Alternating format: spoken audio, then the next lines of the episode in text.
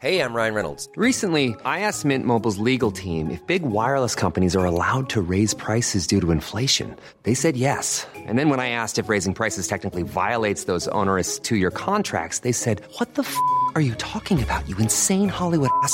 F- So to recap, we're cutting the price of Mint Unlimited from $30 a month to just $15 a month. Give it a try at mintmobile.com slash switch. $45 upfront for three months plus taxes and fees. Promo rate for new customers for limited time. Unlimited more than 40 gigabytes per month. Slows. Full terms at mintmobile.com.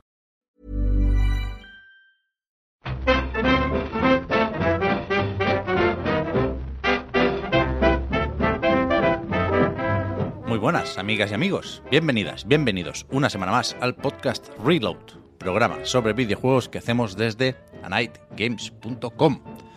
Estamos hoy aquí, nos hemos reunido en el Discord. Hace mucho que no hablamos de cómo se hace el making of del podcast Reload. La no-. Exacto, nos juntamos en Discord, salvo cuando toca hacer vídeo podcast, que nos va mejor el, el Skype.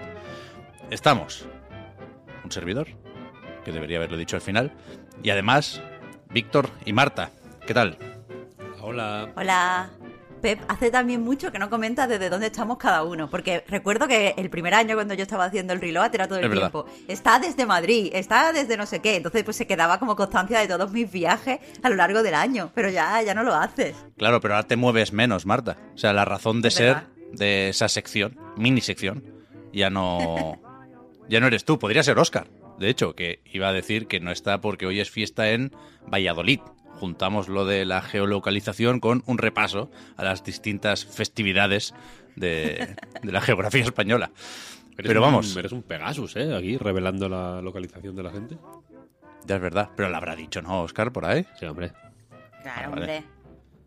Pero fue fiesta también. A mí me gusta mucho lo de eh, llevar la cuenta. A ver si hay alguien a quien le tocan más festivos que a ti. Que esa es la sensación que da siempre, ¿no? Cuando alguien tiene fiesta y tú no piensas, pero si, si no paráis de, de pillar festivos. Pero en Valladolid no fue fiesta también hace poco el Día de la Comunidad de Madrid. Que ya sé que ese día era festivo en Madrid y en otros sitios, ¿eh? Pero... Pero es verdad que aquí están cayendo pocas fiestas, ¿no, Marta? Pero tú qué haces hablando de fiestas si tú has tenido una fiesta esta semana, la única, la única en esta santa casa que esta, este- esta semana ha currado completo, ha sido yo, he sido yo. Ya. Porque tú has tenido ahí fiesta también.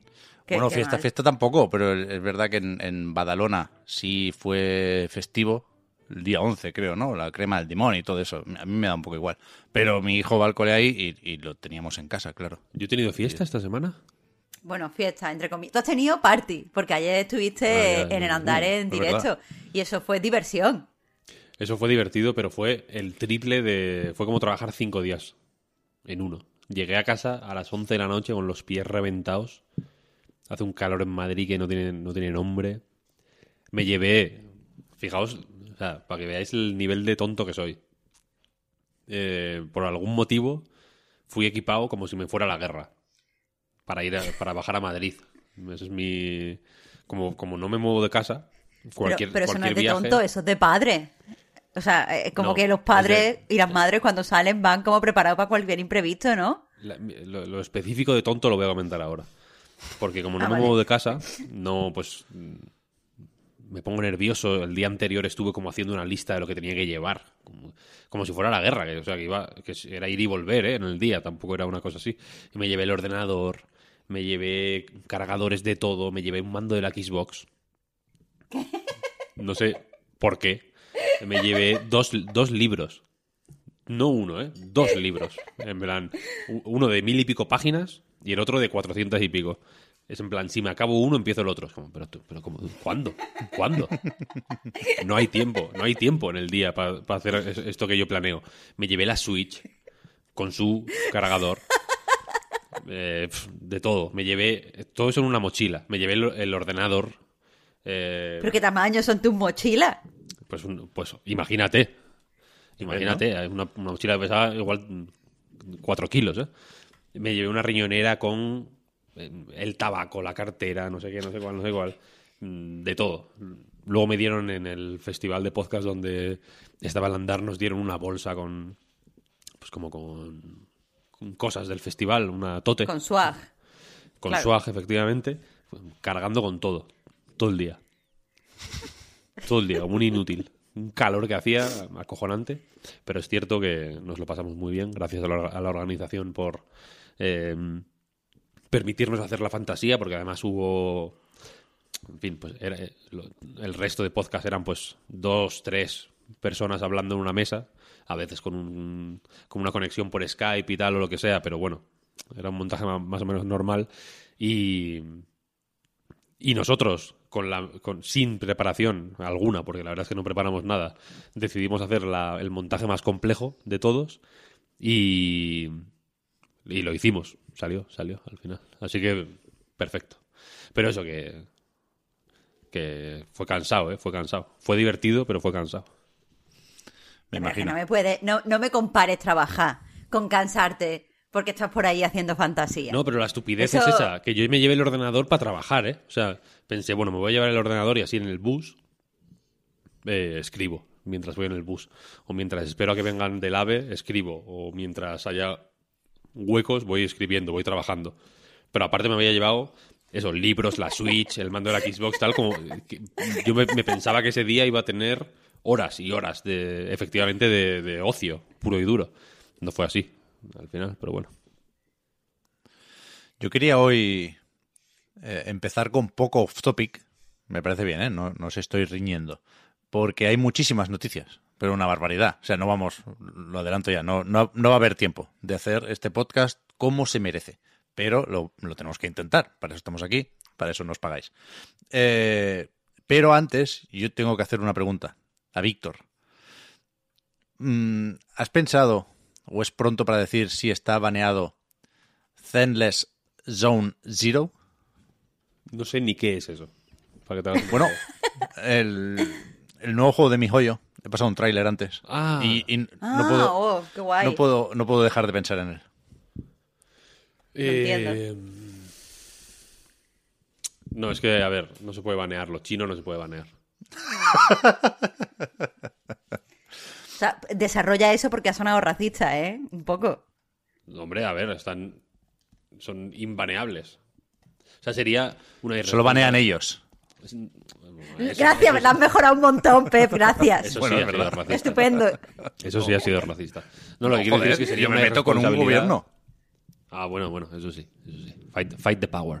Claro. Eh, lo que quiero decir es que sería una irresponsabilidad, eh, teniendo en cuenta el peso que está adquiriendo la industria del videojuego china, en concreto, en fuera de sus fronteras, ¿no? Siempre ha habido juegos chinos fuertes dentro de China, pero ahora que lo chino pues se está extendiendo por el mundo, cada vez con más fuerza, eh, de maneras directas e indirectas, ¿no? A través de mm, pues juegos como el Genshin, pero también comprando estudios, ¿no? Haciendo inversiones, etcétera, sería una irresponsabilidad ignorarlo.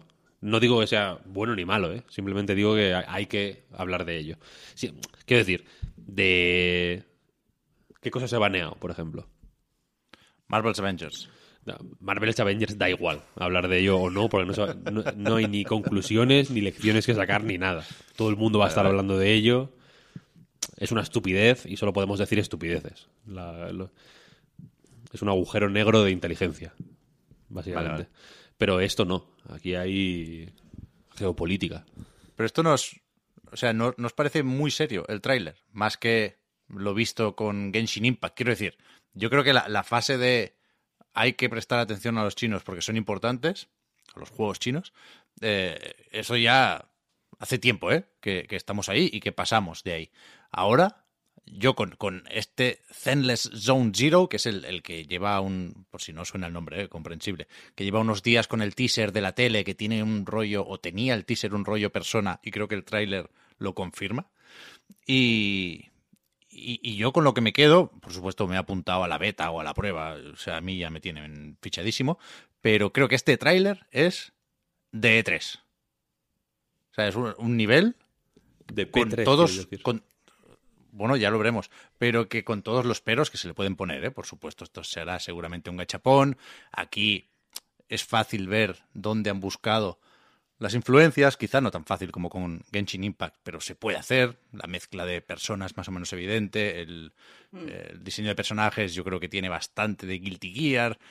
hay una serie de eh, influencias más o menos claras. Creo que de nuevo ese debate han conseguido que lo dejemos atrás, pero el tráiler, por, por montaje y por calidad de las animaciones y de la presentación, me parece de conferencia tocha de E3. Estoy de Impecable tráiler. Mm. Ya estoy con Eh, muchas solo- ganas, claro. Solo se puede definir como cool. Es, es guay. Está muy, muy chulo, muy chulo, sí. Vale, vale. Entonces no se, no se banea, ¿eh? No, hay, hay que hablar de, de ello más de lo normal, de hecho. Vale, me gusta. me gusta. Pero, al mismo tiempo, creo que no se entendería que la parte dedicada a la actualidad de este podcast no comenzara con eh, los retrasos de Bethesda, Starfield y Redfall, los dos primeros juegos de la editora exclusivos para Xbox y PC, desde la compra por parte de, de Microsoft, se retrasan. O sea, aquí, por supuesto, el que ha dolido, el que todos esperábamos con muchas ganas y mucha ilusión es Starfield, pero el que, el que venía antes eh, es el de los vampiros de Arkane, ¿eh? Arkane Austin, que se había anunciado el pasado E3 para este verano, parecía claro que no iba a llegar a tiempo, y eso, la compañía de Todd Howard anunció con un tuit que ni este llegará a tiempo, ni Starfield estará disponible el 11 de noviembre, tal y como se había anunciado también. Ambos están ahora previstos para la primera mitad de 2023. Hay muchas cosas que comentar aquí, no sé por cuál queréis empezar, pero eh, abrimos tema. Yo creo que, lo más interesante es un poco eh, pues empezar comentándolo como, como ha empezado a hacerlo Víctor en el recarga, diciendo que, vale, esto da pena, eh, esto puede fastidiar los calendarios de juegos de mucha peña, pero que eh, no es nada tampoco tan sorprendente, ¿no? Yo no creo que, que ninguno, o sea, nadie se haya quedado a cuadro viendo especialmente el retraso de, Starfield. O sea, era como, como algo mm, que se medio intuía, se medio sabía, sino porque directamente habías escuchado rumores, que no es nuestro caso, pero sí el de muchos periodistas y gente de la industria en Estados Unidos, sí porque es obvio que no habíamos visto eh, lo que tendríamos que haber visto del juego, teniendo en cuenta lo que queda para que salga. Mm, Uy, que es un más raro, ¿eh? Es raro también el... En fin. Ya me has acusado antes de fetichismo de, de las fechas. Y con motivo. pero, pero en este caso yo creo que... Fe- fe- fechitismo, ¿no? Sería, perdón. Fechitismo, efectivamente. Toma ya, toma ya. Muy buena esa. Está Pep afiladísimo hoy. Sí, ¿eh? sí, sí, sí, sí, está bien, me, me gusta, me gusta. Que mm, en este caso creo que la lección puede ser doble. Se anunció la fecha demasiado pronto y se anunció demasiado redonda. Sí. Y la lección quizá no es no anunciéis fecha antes de tiempo. Quiero decir, no quiero que la lección sea o no tiene por qué ser solo de hacia los estudios, en plan pobrecitos que anuncian la fecha y al final la cosa va mal, sino hacia nosotros, porque ha sido una fecha manipuladora. Una fecha tan redonda y tan rotunda es manipulación mm, mental únicamente. Emocional, perdón. Es eh, console war en, su eh, variante más eh, insidiosa y, subrepticia. Porque evidentemente 11 del 11 es como, vale, ya está, ¿no? Starfield salva el año. Y... mm, O sea, creo que no hacía falta ser eh, el mago Merlín para imaginarse que era una fecha difícil de cumplir. Así que... Sí, era una fecha impuesta más por el marketing, ¿no? Que por el pero por, los tiempos pero naturales. precisamente por ser por eso mm, feo creo que las- creo que Sí. debemos empezar a, eh, a, a- a- a quitarle importancia a las fechas pero no eh, llevamos muchos años quitándole importancia a las fechas eh, de una forma suave y amable sabes de vale 25 de no- noviembre de 2022 bueno o sea, 25 de noviembre, esto mm, se va a febrero, tal, no sé qué, no sé cuál, como que evident- eh, no- nos han eh, educado para esperar el, retraso y para comprender los retrasos. Eh, por un lado, bien, quiero decir, o sea, guay. evidentemente hay que ser comprensivo y, sobre todo empatizando con la, con la parte que le toca pringar al final, ¿no? Es la gente que está haciendo el juego y que efectivamente igual no siempre tienen las, los plazos que necesitarían o que les serían óptimos para eh, hacer el juego en condiciones y llegar a las fechas. Guay, quiero decir, ahí em- empatizo con ellos, perfecto. Eh, pero creo que hay que ser. Creo que hay que. mm, ponerse un poco de culo. No quiero yo hacer un llamamiento a la negatividad, pero hay que ponerse un poco de culo. Porque estas fechas.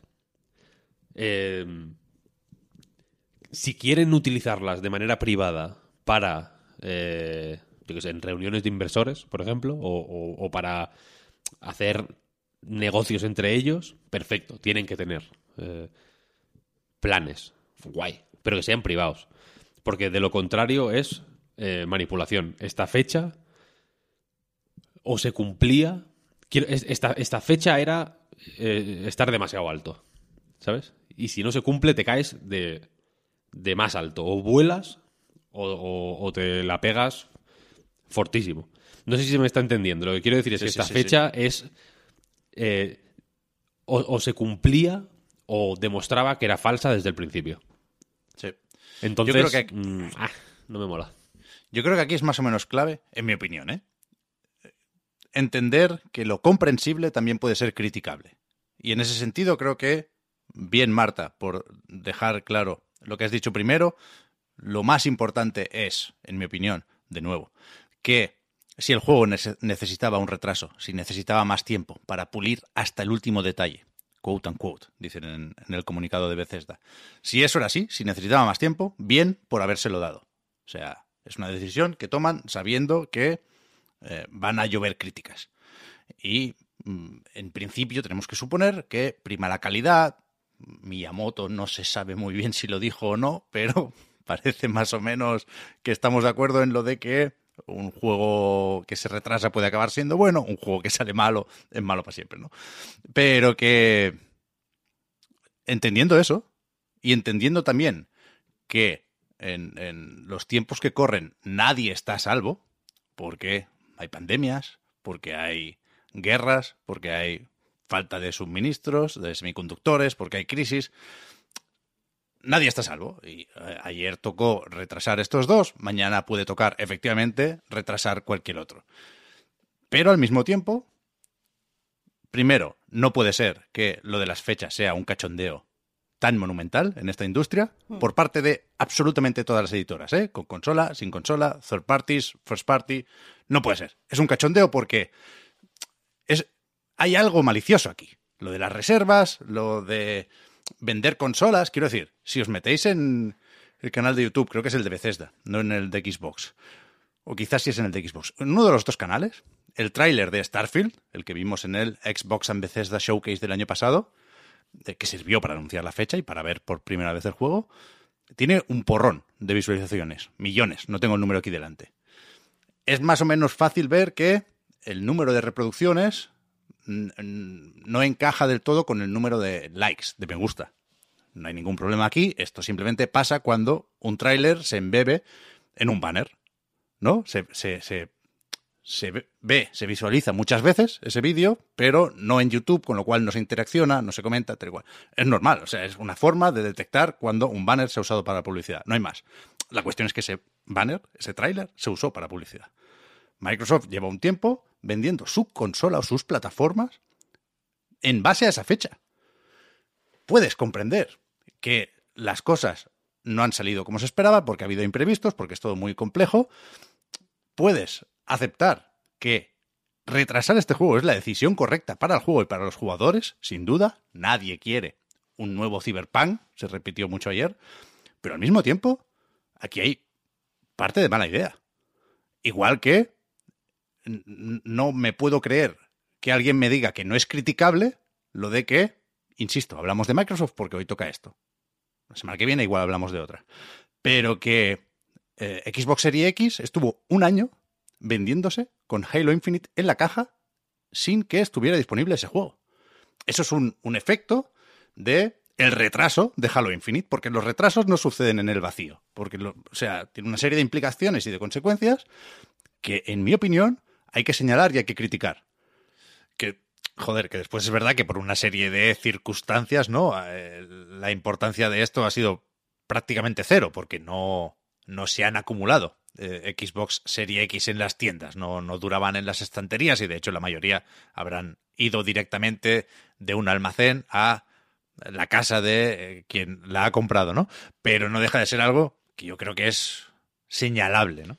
Estoy de acuerdo contigo Mm. y, y creo que en un, en un mundo en el que la gente comprara y tomara decisiones de una forma objetiva, esto tendría que ser más importante. Pero, Pero, claro, eh, el tema es ese, ¿eh? Perdona, Marta, que por- Sí, sí. la, la- la conclusión más inmediata y más evidente lo, lo ha dado a entender Víctor, pero por si no, por si hace falta mm, subrayarlo. En verano del año pasado, tirarse el triple de anunciar una fecha concreta, por mucho que quieras jugar al simbolismo, el 11 del 11 fue cuando salió Skyrim, tal y cual, era muy arriesgado. O sea, era muy probable que te pillaras los dedos. Y aún así, mm, decidieron tirar para adelante. Pues eso, eso tiene que tener consecuencias. Y a ver, a mí me da igual que tenga consecuencias o no, pero Conse- consecuencias, por supuesto, en forma de enfados, ¿eh? No de, no de, Simplemente- eh, que nadie se vaya a la cárcel. simplemente Pero yo creo que, que, yo creo que está justificado el ponerse de culo, como decías, Víctor. Claro, se tiene que poder decir esto. Este tipo de cosas yo simplemente creo que le quitan peso a, a la fecha de lanzamiento. Que no está mal que ocurra eso, que se le quite un poco de importancia a algo tan vulgar y tan pedestre y tan mm, frágil como una fecha de lanzamiento de un videojuego. Efectivamente hay imprevistos y ahora más que nunca. Perfecto.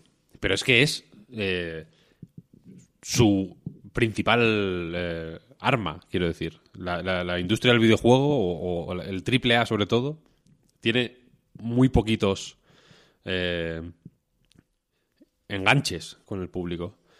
Tiene las, las fechas de lanzamiento, tiene los eventos, tiene X herramientas que puede utilizar para comunicarse con el, con, con el público en sus términos, quiero decir. Es uno de los eh, de las herramientas de poder de la industria del videojuego, en el sentido de que son unilaterales, eh, no, no, no debatibles, etcétera, ¿no? Y al final, digamos que es lo que nos eh, lo que organiza nuestra, nuestro pensamiento sobre pues la situación de, de tal compañía o de en fin es, es son eh, al final las métricas que utilizamos nosotros para luego interpretar eh, la situación de tal o de cual no si las fechas de lanzamiento no tienen seriedad no o, o- o- o son tan eh, líquidas o tan volátiles que, que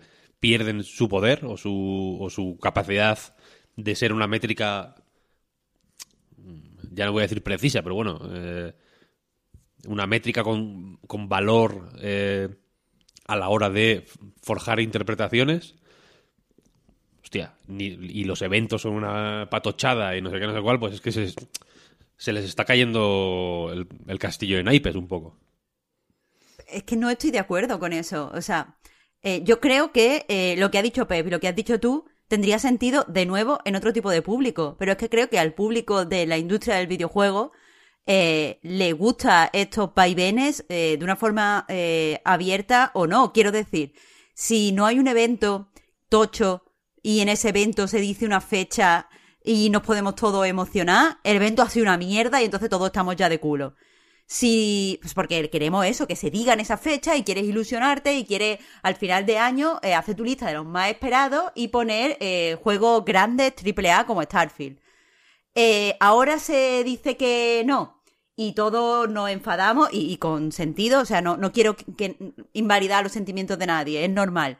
Y todos nos enfadamos y no sé qué, pero si en el próximo evento, no me refiero ya a este eh, no E3, sino al evento que sea dentro de seis meses, de repente se nos enseña un nuevo tráiler increíble, no sé qué, la gente vuelve a emocionarse, guau, no sé qué, y viene. Es que, es que gustan esos vaivenes. Es verdad que es una patochada. Estoy de acuerdo contigo, Víctor. Por eso creo que me cuesta tanto entrar en estas dinámicas de super emoción, super decepción, super emoción, super decepción. No tiene ningún, ningún sentido. De hecho, en otras industrias, los lanzamientos, o sea, las fechas de estreno, las fechas de, llegada a librería, las fechas de muchas cosas, tienen cierta seriedad porque se, se anuncian con otro tipo de cosas asociadas, firma de libros, hay una premier, la gente tiene que estar para no sé qué, pero como aquí no significa nada, de hecho yo, yo creo que, que se hacen solo de cara al público y que dentro de, de la industria eh, con las distribuidoras o con las diferentes, eh, yo qué sé, de estos de marketing se, se, hablan de otras fechas mucho más serias y mucho más eh, reales. Eh, pero eso es una patochada porque al público hay que hablarle así. Si es que es verdad que, joder, no pasa nada por decirlo, que el marketing de videojuegos está un poco en pañales, pero está en pañales no solo porque la gente no, no sé, o sea, la, gente que hace la publicidad es tonta, la gente no es tonta. La gente que hace la publicidad tiene, tiene experiencia y tiene sus cosas.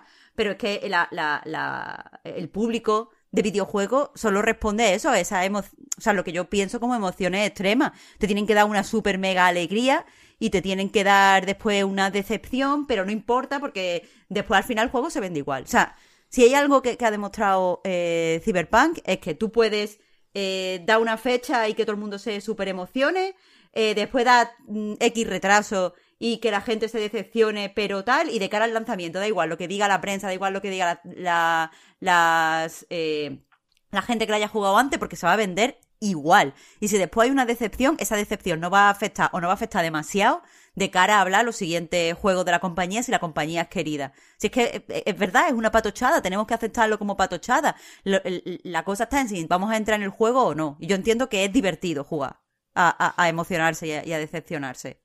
Hmm.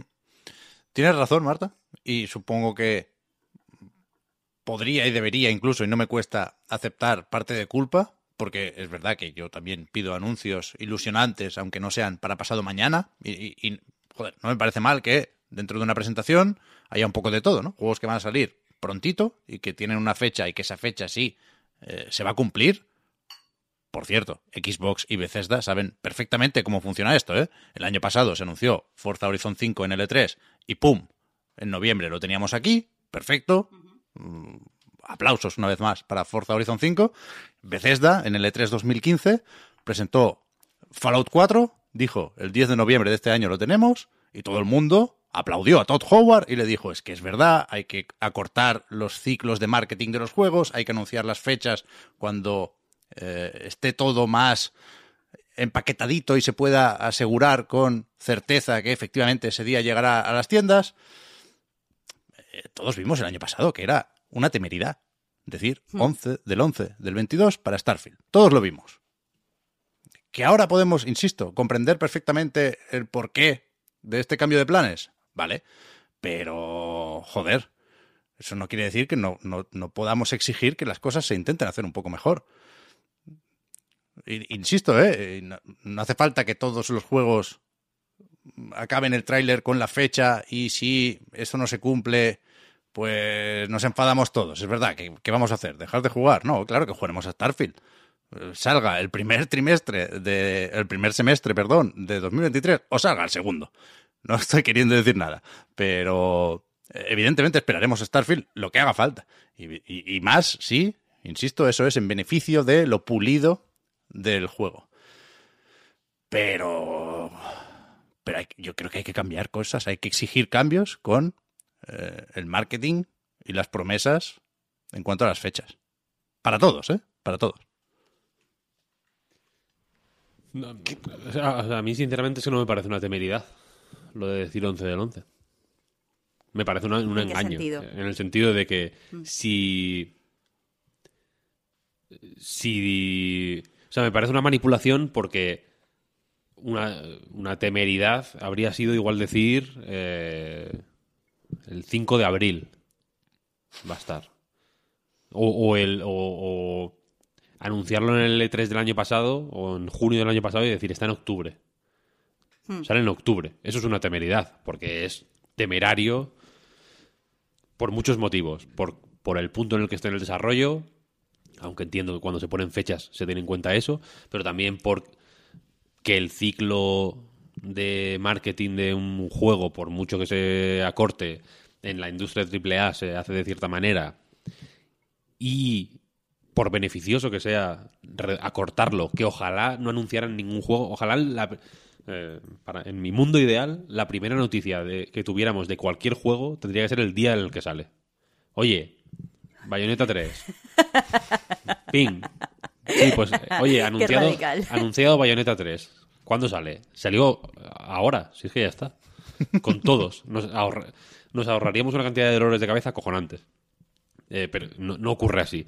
Entonces, cuanto más eh, se reduzca el ciclo de marketing de un juego, que en el caso de Bayonetta 3 han sido 37 años, pero en- no- normalmente son X meses, medio año, un año, o, o, eh, un, un año y medio soft y medio año hard, ¿no? Con, Sí.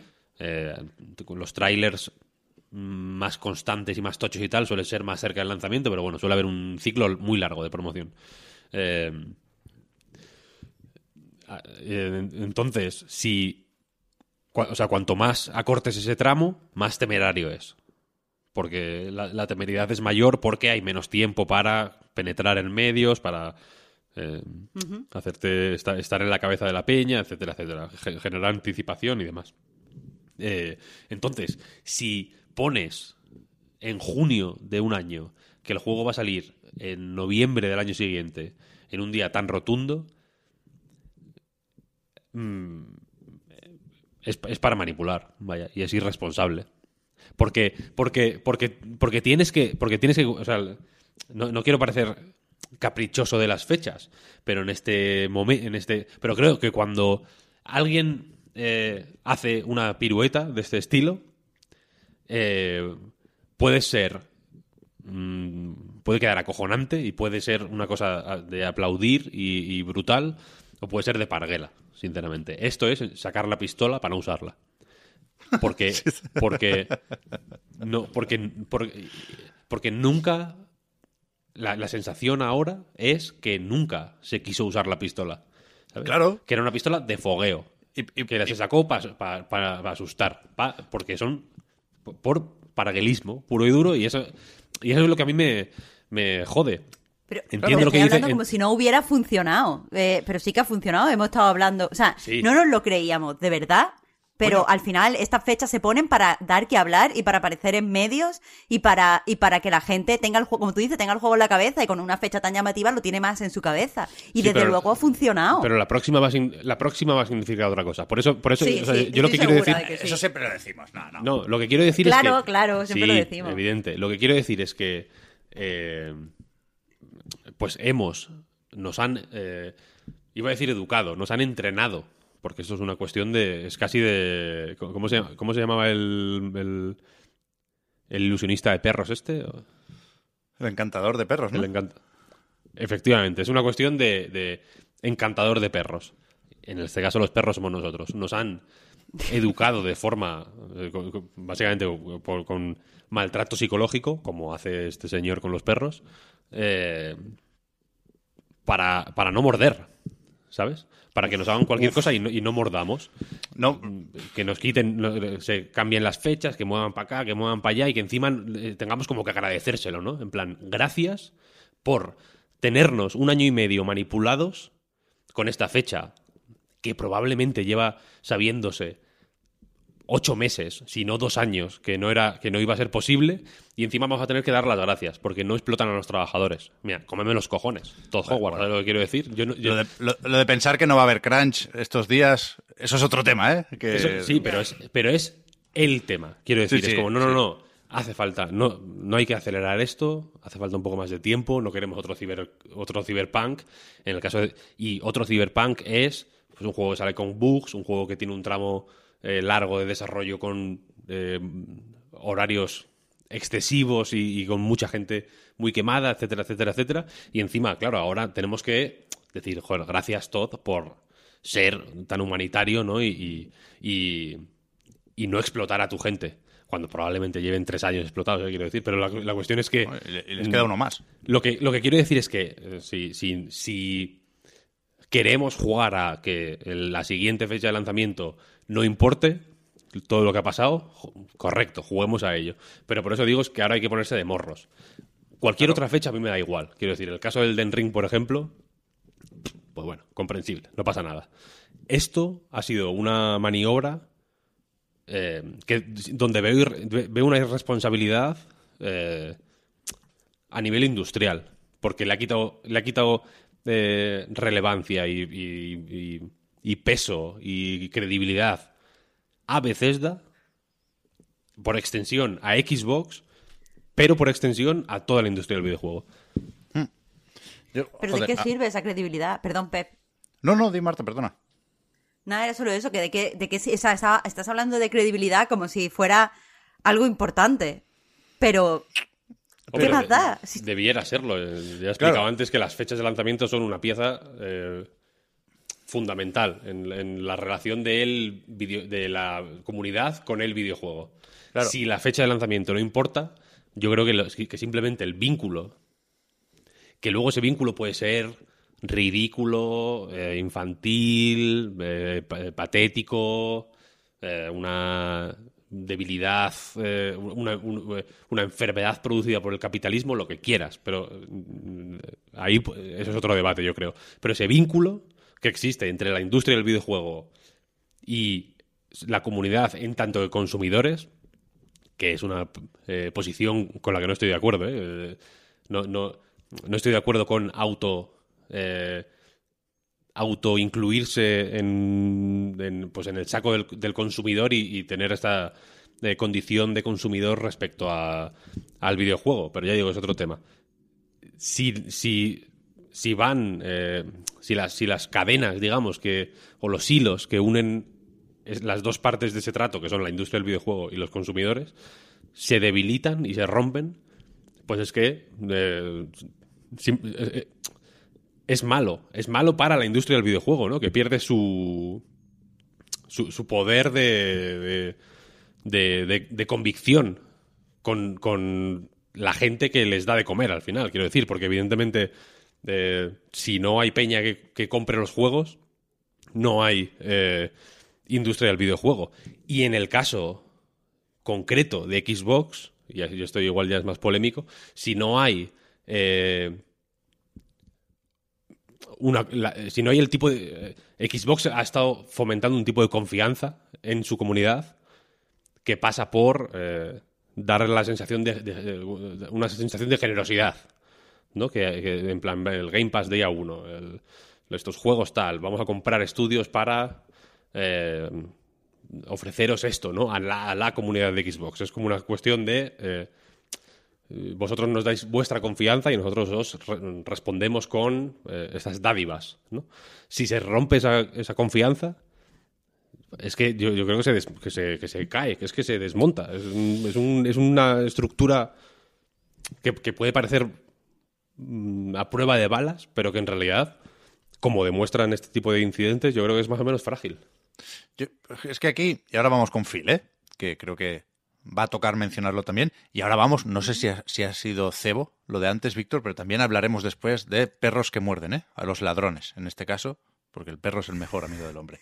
Pero que, bueno, no, no son mis palabras. Eh, yo creo que aquí, es verdad lo que dices, Marta, ¿eh? pero creo que está el peligro de confundir el tópico de es que queréis cambiar el mundo desde la barra del bar, ¿no? Es evidente que no vamos a cambiar estas dinámicas.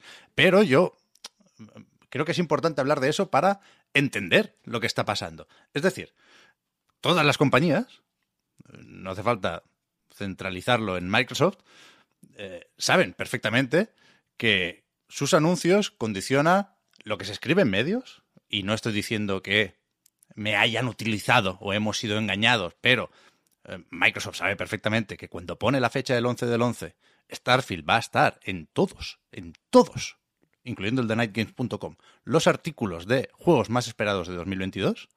No hace falta pasar por los medios. Cuando la gente discute en redes sociales, y de nuevo, no es necesario irnos al extremo de la guerra de consolas. Cuando alguien tranquilísimamente dice en casa, hostia, qué ganas de Starfield, ahí estás siendo un pequeñito embajador de la marca. Y, eso hay que tenerlo en cuenta. Y, y por eso a mí, ahora, me parece ridícula la campaña de marketing que llevan haciendo hasta el momento. De entrevistar a los músicos, de enseñar los bocetos, de, hostia, a ver cómo se dibujó esto. Y, uy, sí, en este planeta la atmósfera es un poco chunguilla, ¿eh? Hay que ponerse la escafandra. Porque est- esta mierda de charlas para mantener viva la llama de un juego que no está ni medio terminado, esto se tendría que haber hecho antes, no en el momento en el que le pones la fecha. Cuando pones la fecha hay que enseñar cómo es el juego, no cómo se inspiraron para hacer la banda sonora, que seguramente será maravillosa, ¿eh? Eso se tenía que haber hecho antes, porque el juego no se anunció el año pasado, ¿eh? El año pasado se eh, dijo la fecha, el juego se anunció en 2018. Ha tenido tiempo para hablar el compositor, ¿eh? No hace falta que hable después de poner la fecha. Entonces, han hecho los notas, como, insisto, eh, lo hacen casi todas las editoras, casi todas las semanas. ¿Qué pasa aquí? Pues que hay otro melón que viene de regalo, con el melón de los retrasos, y perdonad por hacer de menos al pobre Redfall, que es verdad que a mí la premisa del shooter cooperativo de mundo abierto con vampiros no me entusiasma. Pero esta es la gente de, de Prey. Esto es Arkane, esto es Harvey Smith. Cuidado, que ayer tuiteó también que es un juego más ambicioso, que no es, o no debería ser, uno que han hecho deprisa y corriendo para ponerlo en el Game Pass. Puede estar muy bien Redfall, pero creo que todos entendemos que la conversación orbita, jeje, alrededor de Starfield. ¿Hasta qué punto el año 2022 de Xbox dependía de Starfield? Con lo que sabemos ahora, parece que bastante. Por supuesto, dentro de justo un mes, esto puede cambiar. Xbox and Showcase. El 12 de junio. No recuerdo la hora, creo que es a las 7 de la tarde, hora española. El no E3, el P3. ¿Qué vamos a ver ahí? Vamos a ver, para empezar, Starfield y Redfall. Daban a entender en el tweet que el vistazo en profundidad, esto es, el gameplay, lo veremos ahí. Veremos seguramente Forza Motorsport, que yo creo que sí va a estar listo para este año. Pero ¿qué más veremos? O dicho de otra forma, para no estar todo el rato especulando. El anuncio de estos dos retrasos hace que esperéis con más ganas, porque creo que hay más curiosidad, el evento, o con menos, porque Starfield falta mucho para que lo juguemos. Yo estoy con más ganas, lo digo ya. Oh. Por la, curio- por la curiosidad, no porque esté dispuesto a que me la cuelen otra vez, ¿eh? Porque algo tiene- es que algo tiene que haber, algo tiene que haber, ¿no? No sé, a mí personalmente no, no me afecta eh, de ninguna forma. Yo ya creo que lo dije la semana pasada. Si, o sea, me cuesta emocionarme por un juego del que sé tan poco. Entonces, eh, yo, yo tenía en mi mente que el evento iba a servir para ver más del juego. Eh, sigo pensando que tiene que servir, fecha o no fecha, para ver más del juego. Y después del evento ya veré si tengo o no tengo ganas. Pero, pero no me ha, no me ha afectado. O sea, no, no creo que, o sea, no, no hace que ahora diga, uff, es que ahora sí que es decisivo, ve que se enseña, porque No. vamos a mirarlo con lupa, me da igual. No. A ver, la situación es un poco distinta, pero yo sigo pensando en lo que dije la otra vez, vaya, que creo que es el momento de ver por qué, qué, qué hay que esperar. ¿Sabes? Pero para este año o 2022 lo damos por perdido, sabiendo que es un corte arbitrario el que hacemos entre diciembre y enero, ¿eh? que hace poco salió Halo Infinite, hace poco salió Forza Horizon, hace poco salió Age of Empires, pero vaya, nos organizamos así, los calendarios y las valoraciones anuales funcionan de esta forma. A ver, con, es que con dos juegos, más o menos grandes, eh, arreglan el año, yo creo, ¿eh? O Yo creo no- que sí. No, no hace, fa- no hace falta que de pronto sea como, hostia, mira, como este año, como no vamos a sacar el Starfield este año, vamos a sacar 250 juegos fe- de cuádruple A para compensar. Con que saquen el Forza, que creo que es más o menos esperable para noviembre, ¿no? El, el el mes Forza. Que ya va. O sea, y sé que insisto mucho en este detalle, pero es que me parece un fun fact mm, bastante impresionante. Recordemos que no hay, no existe ningún Forza Motorsport. Forza Motorsport, si alguien quiere acercarse a Forza Motorsport ahora, puede ir a comprarlo de segunda mano o lo que sea, vaya, pero si se mete en, su- en la tienda de Xbox en plan, ah, voy a ver qué tal el Forza, no existe. Ya ves. Es un juego del que te tienen que hablar. es, es un rumor, es una leyenda urbana. Forza Motorsport ahora mismo está, mm, está cerca de, de la, de la- la chica de la curva en, en- en ese sentido. Entonces, con el Forza y alguna otra cosa, ¿sabes? O que, y que se enseñen, pues yo qué sé, Hellblade mm, y demás. Compañía. Pero, claro, yo, yo estoy de acuerdo en lo de que con dos juegos grandes mm, hay que conformarse. Quiero decir, ¿dónde hay que firmar? Más que conformarse. ¿eh? Yo, yo, yo con Forza Motorsport más otro gran lanzamiento de Microsoft, satisfecho. Pero, pero va a ser así. ¿Alguien va a acompañar a Forza Motorsport? Yo no sé si Hellblade va a estar listo, ¿eh? Ayer tocaba hacer quinielas, claro. Se hablaba de, yo qué sé, desde About hasta Wolfenstein 3, ¿no? Igual es Bethesda quien viene al rescate. Sinceramente lo dudo, porque su historial de retrasos es largo. No, no viene de nuevo, ¿eh? Deathloop se retrasó 800 veces. Ghostwire Tokyo lo mismo. Por cierto, seguramente toca Deathloop este año en, en Game Pass, pero bueno, no sé cómo de importante es eso. Pero, y por cierto, esa es otra, ¿eh? En principio, yo creo que la responsabilidad, si la tuviera aquí, eh, de Xbox, de Phil Spencer, de Matt Booty y de compañía, pasa por no tener, o eso parece, insisto, podemos eh, cambiar de opinión en, en cuatro semanitas, no tener un, plan B ante la ausencia de Starfield. O sea, yo creo que debería haber más juegos en el horizonte cercano de Xbox. Pero la decisión de retrasar Starfield, en principio, es de Bethesda, que sigue operando como editora independiente, que habría que preguntárselo a Pete Hines, seguramente, ¿no? Pero, pero yo no creo que Hellblade esté para este año. Y creo que va a ser muy difícil, a no ser que tengan un as en la manga, ¿eh? Ojalá, esas son las sorpresas chulas del P3. Eh, a no ser que, no te- que tengan un as en la manga, va a ser difícil no perpetuar el, dis- el discurso que empieza a cansar mm, mucho de el año que viene sí que sí. Claro, esa es la. Y, la- y veo, la- y veo como, o sea, ahora mismo veo como un error enorme el showcase que hicieron en julio de 2020. El que sirvió para que la gente se pusiera de culo con Halo Infinite y tener que retrasarlo, y para soltar CGIs de una pila de juegos que íbamos a tardar años en ver. About, Fable, el propio Forza Motorsport. Es que la- el, ¿eh? elefante, Es el elefante en la habitación es ese. Es que hace, no sé, tres, cuatro años, el, el año que viene es el bueno, era pues una, eh, en fin, un eh, mal augurio que, cuatro vinagres lanzábamos intuyendo un poco por dónde iba la comunicación de Microsoft, ¿sabes? O cinco, cuando empezó la, la ola de compras, básicamente, ¿no? Cuando Phil Spencer, digamos, la, la- cuando se erigió como eh, Gamer God, Phil Spencer. Era como, no, el año que viene tela, el año que viene es el bueno. Este, este, augur- este mal augurio que, insisto, era más o menos eh, exclusivo de los cuatro vinagres de siempre. Dos de ellos están en el podcast Reload, así que no, no pasa nada, lo, lo habéis escuchado. Eh, pues parecía muy... Pues bueno, era como sí, vamos a darles el voto de un voto de confianza y efectivamente el año que viene sí. Este año estaba todo más o menos eh, en fila, yo creo, para que este año sí. El, incluso si se hubiera retrasado todo menos Starfield, yo creo que no habría pasado nada. O sea, que la, que la percepción habría sido muy distinta. En plan, mira, el 100% de juegos que no son Starfield, por, el, por la pandemia, sí, por poner una, una excusa, se van a 2023. Pero Starfield sale el 11 del 11.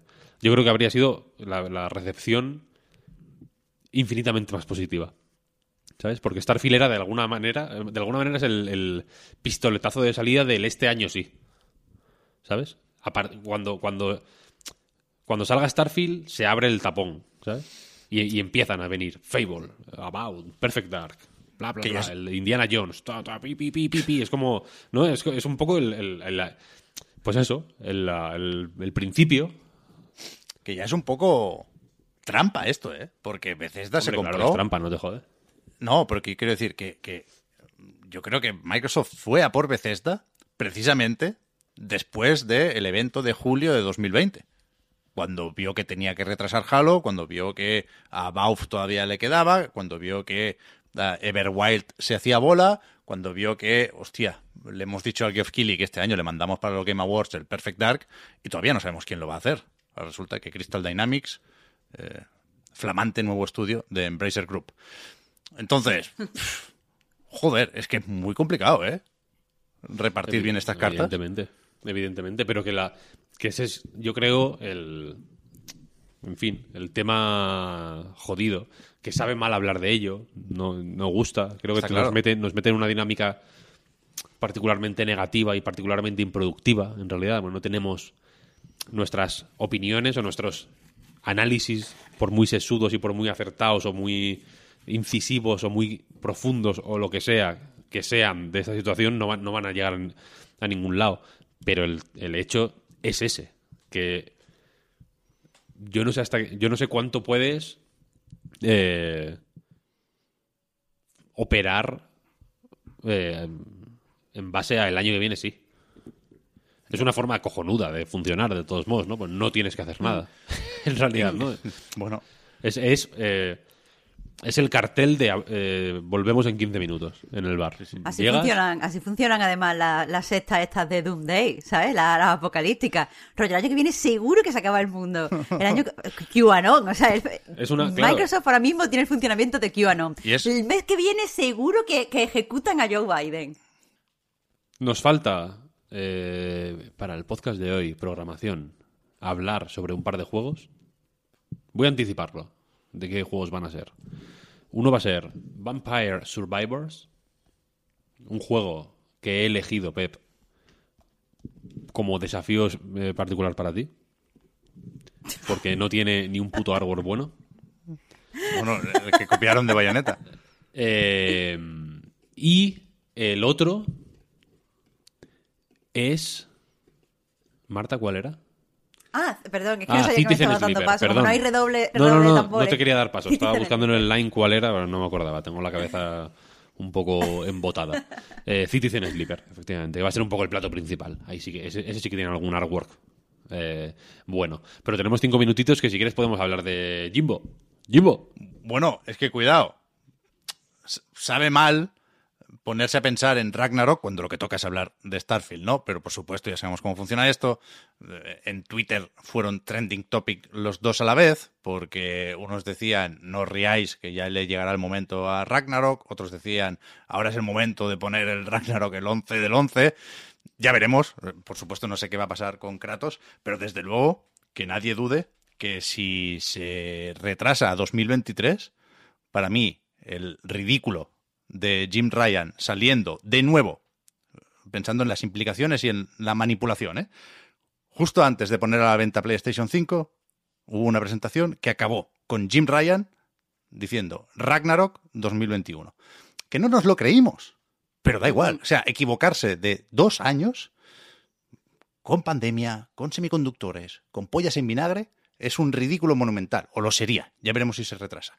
Un ridículo comparable al que hizo ayer con, con el puto email este, que yo no, no me lo puedo creer. O sea, mm, supongo que lo habéis visto porque la, la cosa se comentó bastante ayer. Resulta que eh, Jim Ryan mandó un correo a, no sé si a todos los trabajadores de Sony o a algunos jefes o qué, pero hablando del aborto, porque es un debate ahora que está muy candente en los Estados Unidos porque y por lo tanto en el resto del mundo por lo de cómo es Roe versus Wade, ¿no? Que según una filtración parece que se va a revocar una sentencia de ese juicio de hace muchos años que es lo que sirvió como precedente legal para reconocer el aborto como derecho constitucional ahí, ¿no? Algo así. La cuestión es que parece que eh, esto va a cambiar y probablemente eh, se va a ilegalizar el aborto en estados más conservadores, ¿no? Bueno, ya lo habréis visto por ahí. El tema es que Jim Ryan tuvo que intervenir, no sé muy bien por qué, si había discusiones en estudios de desarrollo de PlayStation, Bungie se había posicionado en Twitter diciendo que eh, esto era un, ataque a los derechos de la mujer y que iban a eh, ser vocales con esto, ¿no? Pero lo que me sorprende a mí de, Jim Ryan no es que tenga que intentar mediar o intervenir o apagar un fuego, no lo sé. Es que el contenido del correo, en el que no se posiciona, dice que hay que respetar todas las opiniones, yo creo que respetar todas las opiniones es no prohibir nada de lo que defienden unos otros. Pero bueno, eh, Jim Ryan no se posiciona, dice que hay que respetarse y después se pone a hablar del el aniversario de sus gatos. Y dice que el perro es el mejor amigo del hombre y que muerde a, a, los ladrones y que va a buscar una pelotita si se la lanzas. O sea, insisto, no es una cuestión de ser más o menos conservador, no es una cuestión de ser más o menos católico, no es una cuestión de ser más o menos... Me disgusta mucho esta etiqueta, pero más o menos pro vida. Es una cuestión de o ser muy tonto o estar cagá. O sea, es una, una, patinada inexplicable. O sea, de, de, inútil, de tonto a las tres, de manual. O sea, no me lo podéis discutir esto. Yo de, he pensado mucho, mucho en esto, Pep. Es de tontito, de tontito. Y estoy de acuerdo contigo. Pero también creo, me pongo seria cinco segundos. También creo que es de ser una persona que ha crecido inmerso en ciertos privilegios y mm, que, tiene que tiene que opinar a pesar de no saber en qué afecta el tema. Quiero decir, su mensaje eh, eh, para, en relación al aborto era eh, PlayStation es una compañía eh, muy diversa y tenemos que respetar las opiniones de todo el mundo. Y a priori, esto parece, o sea, yo, yo creo que él lo escribió pensando, Dios mío, estoy quedando como un puto rey. Soy mm, eh, el conciliador supremo. Lo que no se está dando, o sea, pero solo puedes dar ese tipo de opinión cuando a ti lo que pase ni te va ni te viene. Quiero decir, si tú eres eh, una mujer o una persona que puede quedarse embarazada y puede necesitar un aborto, no quiero invisibilizar tampoco a, los hombres trans que, que pueden necesitar también eh, pues este tipo de, de, intervenciones. O sea, cuando, cuando es algo que te afecta directamente, esto se ve como lo que es, que es un retroceso. Incluso cuando a lo mejor no puedes quedarte eh, embarazada, no eres una persona que se queda embarazada, pero eres feminista.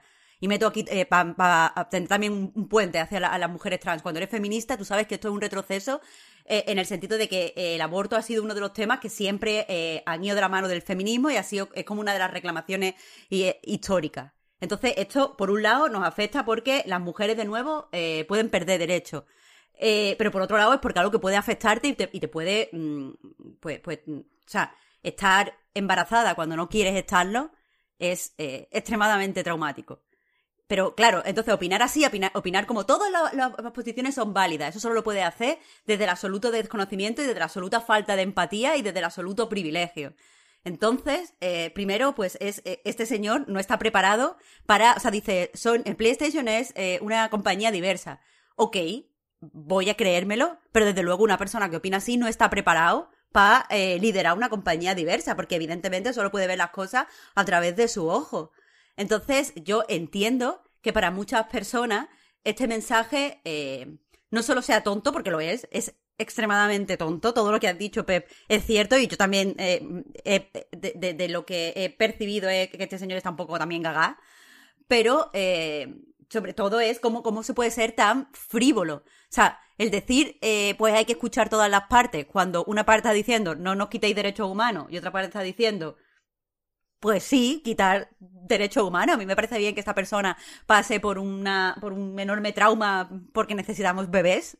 Eh, no sé, eh, ya te digo, a mí, a mí lo que, lo que me deja claro este email es que Jim Ryan, por muchos motivos, desde su, la, la, poca empatía que tiene, desde lo frívolo que es y desde que está un poquito para allá, no está preparado para dirigir una empresa diversa o por lo menos una empresa moderna. Yo no digo que PlayStation tenga que posicionarse a favor o en contra del de, eh, derecho al aborto. Puede quedarse callado. Quedarse callado cuando no tienes ni puta idea es una opción. Y quizá esa es la opción más profesional. Pero bueno, este señor tiene que opinar. Y dicho esto, que es lo importante, también os voy a decir, perdonad que os diga, pero los gatos también juegan a, a traer la pelota si es necesario.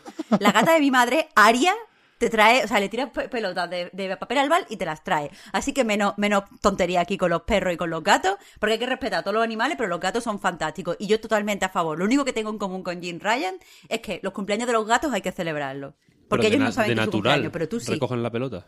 Los perros tampoco lo recogen de natural, los perros están condicionados. Hemos estado aquí una hora hablando sobre cómo nos condiciona eh, el marketing de videojuegos y ahora nos vamos a ver que a los perros también los, con- los condicionamos para que traiga la pelota. Yo te voy a decir una cosa. Alberto, mi compañero en Choque Juergas, tiene una perra que se llama Nora y esa perra no va por las pelotas. Pero la gata de mi, de mi madre, Aria, va por las pelotas. Así que mm, vamos a tener que romper estereotipos desde aquí, eh, desde el podcast Reload. Estás haciendo de la excepción una norma. ¿O no? Porque yo o he sea, visto tú me estás otros gatos en diciendo, tú internet me estás que diciendo que si un perro nace en medio del bosque sin gente alrededor, Sí, ese perro al ver una pelota no va irremediablemente a por ella. Por un O sea, instinto tú me estás diciendo que los lobos, los lobos no van a por las pelotas, Víctor. ¿Cómo va a ir un perro perros. que no sabe ni lo que es una pelota ni quién le está tirando la pelota? El perro que nació en mitad del bosque, si tú le tiras una pelota, va y te come. Como un lobo. Un lobo, sí, no, bien. yo me refiero a un perro. Pues te ve como Yo me un refiero a un, un, un bulldog francés en su... Mira, lo- los en bulldogs su- franceses en no su- nacen en mitad del bosque. en su estado natural en medio de la sabana. No sé si me está- Mira, no ¿eh? sé si- Aquí, aquí estamos haciendo eh, lógica fantástica y eso no me parece bien. Mira, yo creo, yo creo que Jim Ryan no debía haber dicho absolutamente nada sobre esto. Y que Sony Claro. no debe Correcto. posicionarse sobre esto. Sony no tiene nada que decir ni nada que aportar sobre este asunto. Y Exacto. eh, hacerlo es un error, honestamente. Mm, sobre, sobre todo, sobre todo una posición tan. Quiero decir, si se hubieran posicionado en contra de la- del aborto, lo habría visto más honesto que este. Sí, sí, que, bueno, está todo bien. Es que- ¿Sabes? Porque no tiene. Que, no- Es opinar sin opinión. Es una opinión eh, que, no- que no va a convencer a nadie en, ab- en absoluto. ¿sabes? Es, es un error de cálculo, simplemente. Es pisar donde no. Es intentar andar mm, por, por un ab- abismo. Te vas a caer, evidentemente, porque no hay. Es un error de, es un error de- comunicativo, sinceramente. Pero, Creo que no tiene joder. mucho más doblez este asunto. ¿eh? Es que no quiero insistir porque ya sé que va a ser polémico cuando no debería serlo. Eh, bueno, ya lo sabemos y lo saben en Sony también. Quiero decir, hay que hacer cálculos, como decías, Víctor, a la hora de decidir si se posicionan, si no, si se posicionan de un lado o de otro. Y se puede debatir sobre si la neutralidad es tender más hacia un lado o hacia otro. Me da igual. O sea, si Jim Ryan consideró que tenía que mediar en algún conflicto, pues que lo haga como buenamente pueda. Pero que lo que no me creo que sea polémico, de nuevo, en ningún caso, es lo de decir no pelearse.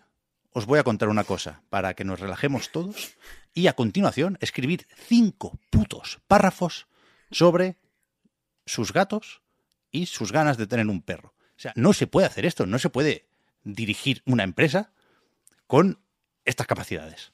Es imposible. Eh, exacto, exacto. Eso es lo que te quería decir, pero menos aún una empresa diversa. O sea, si tú me mandas tu email para decir nuestra empresa es muy diversa y hay mucha gente que opina de cosas muy diferentes, ¿cómo coño tú dices esto que os preocupa tanto os lo voy a aliviar con de- mis chorradas? Y pero de nuevo, y de nuevo, y de nuevo. Y, joder, me estoy mordiendo mucho la lengua hoy, no por autocensura, sino porque este es un tema lo bastante serio y eh, luchan por salir mis ganas de hacer bromas, que no son nuevas, sobre Jim Ryan, ¿eh? Pero que, de nuevo, tener la confianza para darle a enviar sin que lo repase nadie. O sin que la, la empresa, de nuevo, tenga unos mecanismos para evitar que pasen estas putas cosas. Es que es de, de traca, de traca. Es de tonto, lo siento, pero es que es de tonto. Pero es que es verdad, ¿eh? Pero es que es verdad. Es increíble. O sea, desde, desde, desde qué de- posición tú dices, esta es la solución para todos los males. O estáis peleando, no os peleéis. ¿Sabes? ya está. Ha solucionado el mundo. Es que de verdad, ¿cómo se puede tener esos huevazos, tío? ¿Cómo se pueden tener esos huevazos? Es como el, el chiste del doctor. Me siento mal. Pues siéntate bien. Bueno, el, el típico chiste de, de padre, ¿no? Me duele aquí, pues vete allí. Pues, Gracias. Es- hombre, es que Jim Ryan es un poco el super, super dad. En ese sentido. No, no, es, Es, es, una, es un es momento. para todos los padres. Es un momento, sí, bueno, eh, pues, pues un cuñado. Evidentemente el, no hay, el cuñado no es inherentemente malo. Es, es circunstancial. O sea, uno se convierte en cuñado sin desearlo. En, en el sentido de parentesco, quiero decir. Tú no puedes controlar si te conviertes en cuñado o no. Pero eh, digamos que representar el cuñadismo es algo que tienes que, que, que sí que sale, que sí que nace de ti. Pues lo mismo con la papasidad. ¿Sabes lo que quiero decir? Tengo que pediros un favor, ¿eh? ¿Qué favores, Pep? Cuéntame. Para quitarme a Jim Ryan de la cabeza. Sé que, sé que est- estoy... eh, esa traición, esto. Pero necesito cinco minutos para comentar el resto de la actualidad. Y van a ser cinco y, y puedes poner un cronómetro, Víctor. Te juro tengo, que lo pasamos a los juegos ahora. Perfecto. Eso suena a reto. Es que hay muchos informes financieros. Venga. 4 minutos 45, 47, 48, 49... 5 minutos.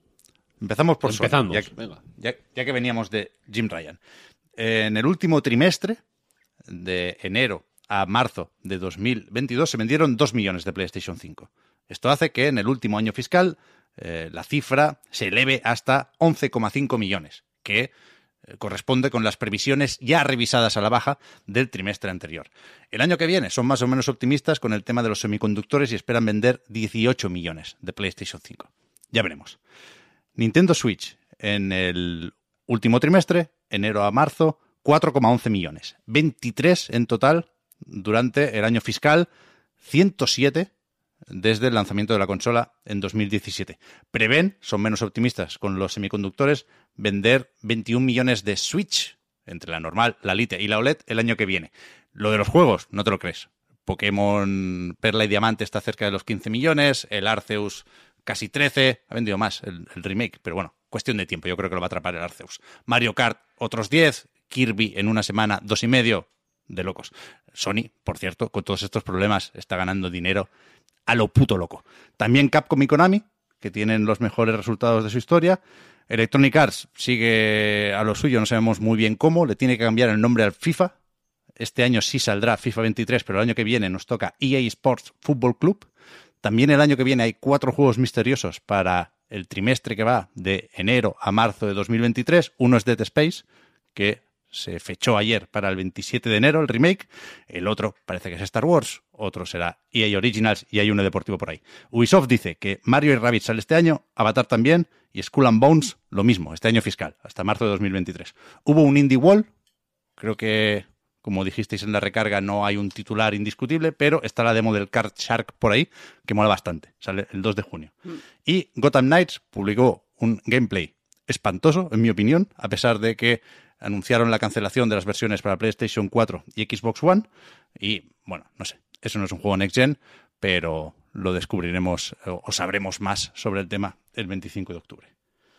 Y creo que ya está, no tengo nada más la apuntado. Dos minutos y medio, ¿eh? Ángel Martín, Increíble. le has callado la puta boca, ¿eh? ¿Dos minutos y medio? Dos minutos y medio. Ha sido el mejor resumen de la historia. Esto, con tu permiso, lo voy a eh, extraer y lo voy a publicar de manera independiente. Vale. Porque... Lo que merece. Por, sí, sí, sí, sí, no, no, el re- ya está, ya está. Podéis hablar dos minutos del Gotham Knight si queréis. Es un regalo que os hago. No, son dos minutos, son dos minutos de regalo para hablar más de Citizen Sleeper. Vale, me parece bien. ¿Qué te parece? Entonces, ponemos un poquitín de música y a los juegos. Millions of people have lost weight with personalized plans from Noom, like Evan, who can't stand salads and still lost 50 pounds. Salads, generally, for most people, are the easy button, right? For me, that wasn't an option. I never really was a salad guy. That's just not who I am. But Noom worked for me. Get your personalized plan today at Noom.com. Real Noom user compensated to provide their story. In four weeks, the typical Noom user can expect to lose one to two pounds per week. Individual results may vary. One size fits all seemed like a good idea for clothes Nice dress. Uh, it's a it's a t-shirt. Until you tried it on. Same goes for your healthcare. That's why United Healthcare offers a variety of flexible, budget friendly coverage for medical, vision, dental, and more. So, whether you're between jobs, coming off a parent's plan, or even missed open enrollment, you can find the plan that fits you best. Find out more about United Healthcare coverage at uh1.com. That's uh1.com.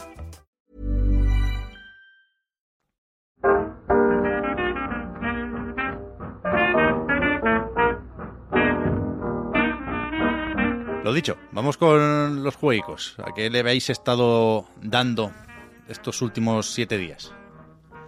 Pues yo he estado súper inmersa en Citizen Sleeper, un juego que ahora lo comento, pero que me ha llevado eh, como, yo qué sé, en un... eh, eh, yo qué sé, en un viaje he estado súper a tope, después al principio me caía todo súper mal, después le cogí como asco, después volví, ahora os lo cuento. ¿Tú qué has jugado, Víctor? Eh, yo, estoy, yo he estado jugando principalmente a Dark Souls 2 en la Play 3. Entiendo que no es el momento para, para hablar de él, pero aparte como pseudo novedad, porque no es una novedad como tal, he estado jugando a Vampire Survivors. Vampire Survivors. Me gusta, En, me gusta. en Fisno. Pues yo voy a decir poco hoy porque he estado jugando básicamente al Rock Legacy 2, que cada vez me voy enganchando más. Han Yo he estado jugando ya- mucho también, te tengo que decir. Han caído cuatro jefes. ¿Tú por dónde vas, Víctor? Yo voy por el cuarto, o sea, he matado a tres. Vale, o sea, el último es el de esa especie de invernadero. Sí. Vamos por orden, ok. Eso es. sí, sí. Y después sigo jugando siempre que puedo con mi hijo al Kirby. Vamos haciendo desafíos, vamos haciendo el endgame. Y ahora tenemos ya la espada Morphonite, que es su nueva cosa favorita. O sea, ahora es esta su eh, transformación o su habilidad eh, preferida. Porque eh, cuando cargas el ataque, lanza tornados de fuego. Entonces, creo que, creo que le va quedando poco al Kirby. Creo que esta semana podemos sacar ya el 100% y tendremos que buscar otra cosa. Pero, pero bueno, ya veremos. He probado también el... Joder, me quería bajar, Marta, el Citizen... ¿Cómo es? ¿Sleeper Citizen o Citizen Sleeper? Citizen Sleeper, ¿no? Citizen Sleeper. Ahí está. Me lo quería bajar en el Game Pass, pero, pero me, me salió antes el otro. El, el otro, ¿eh? como si tuviera alguna relación. El Eiyuden Chronicles Rising, creo que se llama. Puede que no se llame así, pero puede que sí. Pero nada, lo, lo probé en media horita y no... Si acaso lo comentamos la semana que viene. Así que os toca el, el que queráis para empezar. Tú estás también, Marta, por cierto, no sé si lo has podido empezar ya con The Centennial Case. Sí, eh, no estaba segura de si se podía decir, pero se puede, sí. sí. Y si no se puede, lo. Pues. sí, el, el lunes o. Bueno, sí, sí, acabo de ver que eh, ayer terminó el embargo. ah, vale, vale, perfecto. Eh, sí, no me dio tiempo a acabarlo, eh, pero el lunes o el martes ya, Fenomenal. ya lo tendré. Porque le tengo una curiosidad que flipas. Así que la semana que viene Es, hablamos. es de- curioso. Aquí solo una cosa de anticipo. ¿Tienes prejuicios contra los juegos en imagen real? No, no, no, tengo fetichismo, de hecho. Uf, vale, entonces igual que yo, igual que yo. Va a ser una conversación interesante. Sí, sí. Eh, pero si quieres, vaya, empiezo con el Citizen Sleeper, que es el que tengo así como muy, muy, muy mirado. Yes, por favor. Vale, pues bueno, eh, es un juego, está eh, en el Game Pass. Es uno de estos juegos que desde Fellow Traveler dijeron que iban a llevar de lanzamiento en un partnership que tienen ahora con, con Xbox y personalmente es el que le tenía más ganas. Porque es un juego eh, pues que combina la, la estrategia con, con la, narrativa, es muy estilo visual novel, y lo que más me llamaba la atención era eh, su premisa, que era de ciencia ficción. Básicamente tú eres un, un sleeper que, bueno, es, es, es un replicante, mm, por, por hacerlo breve. Eres, eh, se supone que había una persona antes que, que este sleeper que vendió su... eh, cuerpo y su conciencia a una, eh, pues, gran empresa, una super compañía, y esta compañía lo que hizo fue, eh, pues, coger esta conciencia y meterla en un cuerpo mucho más resistente, o, bueno, duplicar la conciencia, meterla en un cuerpo mucho más resistente para tener como mm, trabajadores incansables y sobrehumanos. Ya digo, literalmente un replicante. Estas personas estos sleepers saben que son replicantes. Y el juego empieza cuando eh, pues un grupo grande de sleepers se ha fugado de, de esta gran compañía y eh, pues ha llegado a una especie de eh, pues anillo, ¿cómo se llama esto? Eh, como un- un- una estación espacial eh, que no está controlada por ningún tipo de. con forma de anillo y que no está controlada por ningún tipo de compañía. Eh, cuando despertamos, el juego empieza con que despiertas. eh, tú básicamente te dicen que te queda poca vida por dos motivos. Uno, que tienes un chip que, que te traquea todo el tiempo, entonces esta gran compañía sabe dónde estás y va a ir a buscarte porque no le gusta que se le vayan eh, lo- los productos, los trabajadores. Y por otro lado, que esta compañía eh, lo que hace cuando crea estos replicantes, estos sleepers, es ponerle una especie de obsolescencia eh, programada, por la cual si no eh, toman un- una medicina, pues lo que hace es que la, máquina se estropea. Y así, incluso aunque consigas desactivarte el tracker, tus componentes se van a deteriorar muy rápidamente porque, bueno, la compañía quiere que seas dependiente de, de ella. Entonces, eh, el juego te propone eh, lo que a priori parecen tres opciones diferentes, que ahora después hablaré de eso. Eh, ahora mismo puedes eh, intentar huir, para lo que tendrías que desactivarte el tracker, conseguir estabilizarte y conseguir una forma de, pues, abandonar esa estación espacial. Puedes eh, buscarte eh, una vida, o sea, crearte una vida para ti. Ahora mismo, hasta este momento has sido una especie de esclavo de una macro compañía, pero has llegado aquí si quieres, si te quitas el tracker, si consigues estabilizar tu cuerpo, pues puedes empezar a vivir y conocer a gente y tener, porque al fin y al cabo tú eres eh, tu conciencia es de persona, tú sientes y tienes deseos y tienes todo este tipo de cosas. O la tercera opción, puedes vengarte eh, en lo que se apunta que mm, pues puede destruir el sistema o luchar un poco contra este sistema injusto. Eh, y bueno, el juego, a priori, y esto no, no lo esconde, creo, tiene como dos grandes de referentes. Por un lado, Disco Elysium, del donde saca no solo pues esta barra lateral donde está pasando como la opción, o sea, eh, a, tope con la gente con inspirarse con Disco Elysium, pero esto quiero decir una cosa, hasta mm, la gran parte de los juegos narrativos o que, o que basaban fuertemente su, su jugabilidad en la narrativa tenían aspectos de visual novel, en el sentido de que había una opción que pasaba en el centro de la pantalla y abajo es donde discurría pues los diálogos o las descripciones. Eh, y entiendo que eh, hay gente que tiene muchos prejuicios contra las visual novels. Se considera no solo un género menor, en mi opinión, o minoritario, eh, sino también un género peor. eh, lo típico de no son videojuegos, son aburridas, no sé qué. Entonces entiendo que si hay un juego narrativo que utiliza gran cantidad de palabras como si fuera una visual novel, un juego de leer, que es algo que se dice eh, muchas veces para insultar las visual, las visual novel. Pues hay uno como Disco Elysium, tan influyente, pero también tan bueno, es normal que la gente quiera alejarse, los desarrolladores quieran alejarse del aspecto de visual novel y acercarse al de Disco Elysium. Me parece bien. Pero eh, digo que este juego se acerca a Disco Elysium porque, por un lado, eh, quiere explorar ciertos temas que están en Disco Elysium. Muchos de estos temas son, pues, anticapitalistas, eh, mm, pues, a, favor de, eh, pues, ciertas ideas de derecha, no, de izquierda, perdón. No quiero spoilear innecesariamente. Y entonces, pues, la forma en la que lo hace, en algunos aspectos, se parece al Disco Elysium. Y también en el sentido de que muchas veces quiere utilizar un lenguaje que yo voy a llamar rimbombante. En el sentido de que a mí Disco Elysium me parece que tiene un lenguaje y una escritura hiper acorde a como es.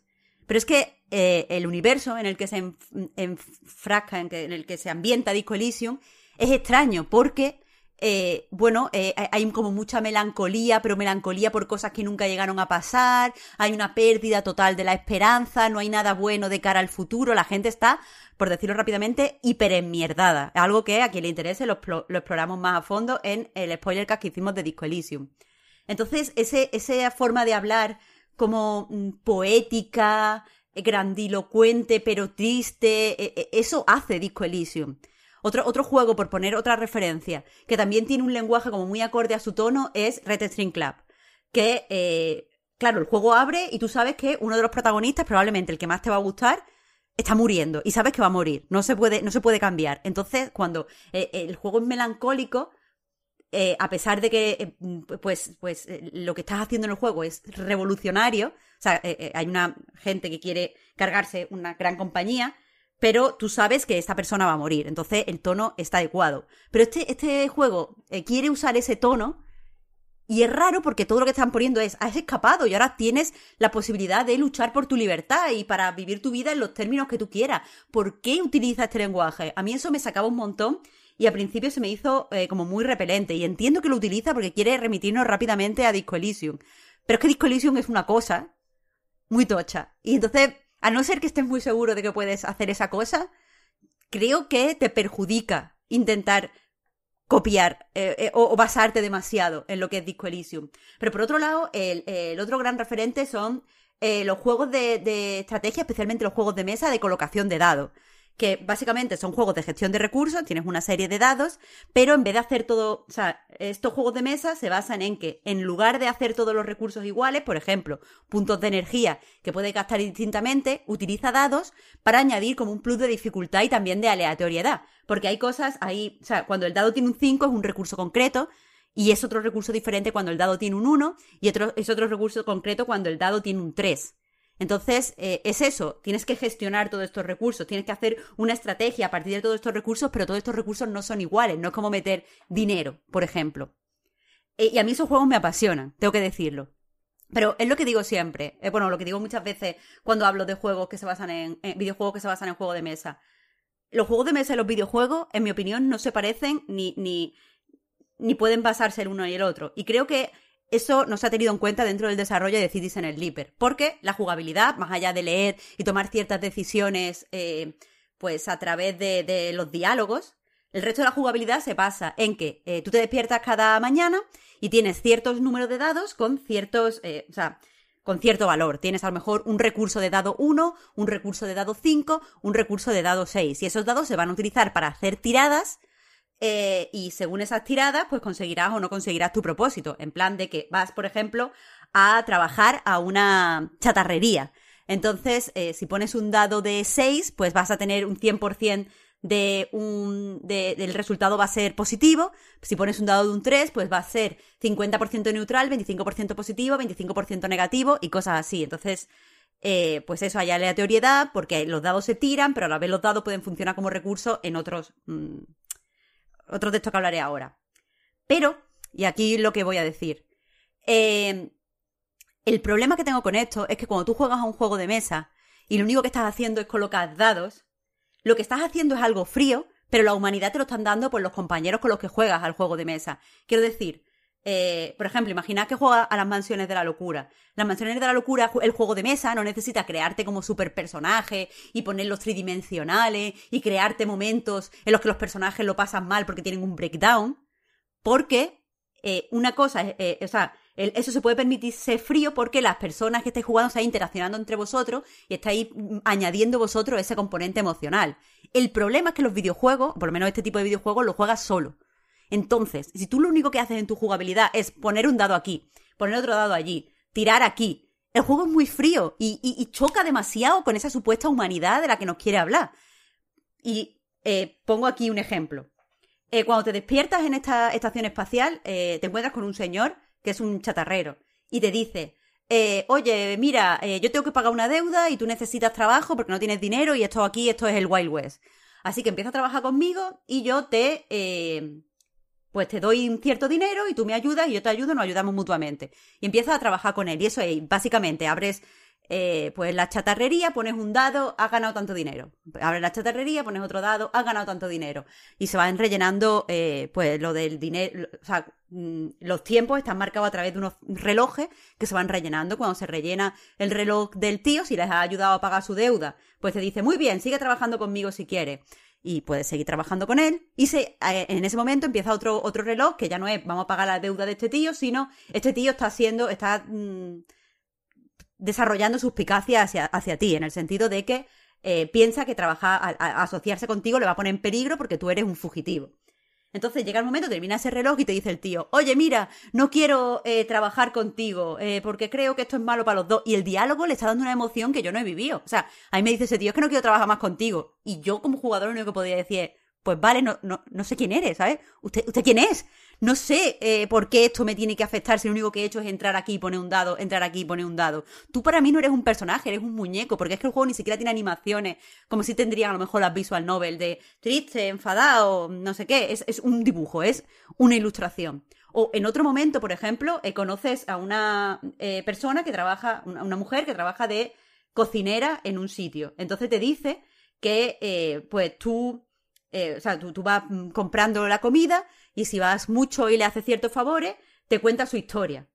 Y te cuenta su historia y de, y de repente se desbloquea el logro. Te has ganado la historia de no sé quién. Pero que, que no sé quién es esta señora. Yo iba aquí porque necesito la comida. Entonces, eh, ya te digo, esa frialdad en ir a poner dados y que de repente te salga una historia, me molesta. Y, y ya te digo, ningún personaje me parece que esté especialmente bien flecheado. O sea, bien, bien, sea tridimensional, sea humano. En cierto momento conoces a un padre con una hija que el padre quiere entrar a trabajar en un en un barco que va a salir para colonizar otros territorios y él quiere, está trabajando todas esas décadas para que su hija sea criogenizada y pueda crecer en un mundo real y vivo y no sé qué, eso parece muy bonito. Pero es que los diálogos, por ejemplo, la niña lo único que dice, o sea, le preguntas a la niña, ¿y tú quieres hacer no sé qué? Y la niña lo único que dice es, mi papá me quiere mucho. Y es como, ¿pero qué niña habla así? Ninguna niña habla así, me está intentando crear un sentimiento artificial. Y no sé quiénes son, o sea, en cier- eh, hay muchos personajes. En, Disco Elysium, cuando se te acerca un personaje, eh, los personajes normalmente son como muy divisivos. Porque hay personajes, eh, por ejemplo, que son muy graciosos, pero te están diciendo cosas que son de absoluto odio de ultraderecha. Son putos nazis, pero son graciosos. A lo mejor quieres hablar con ellos y quieres interaccionar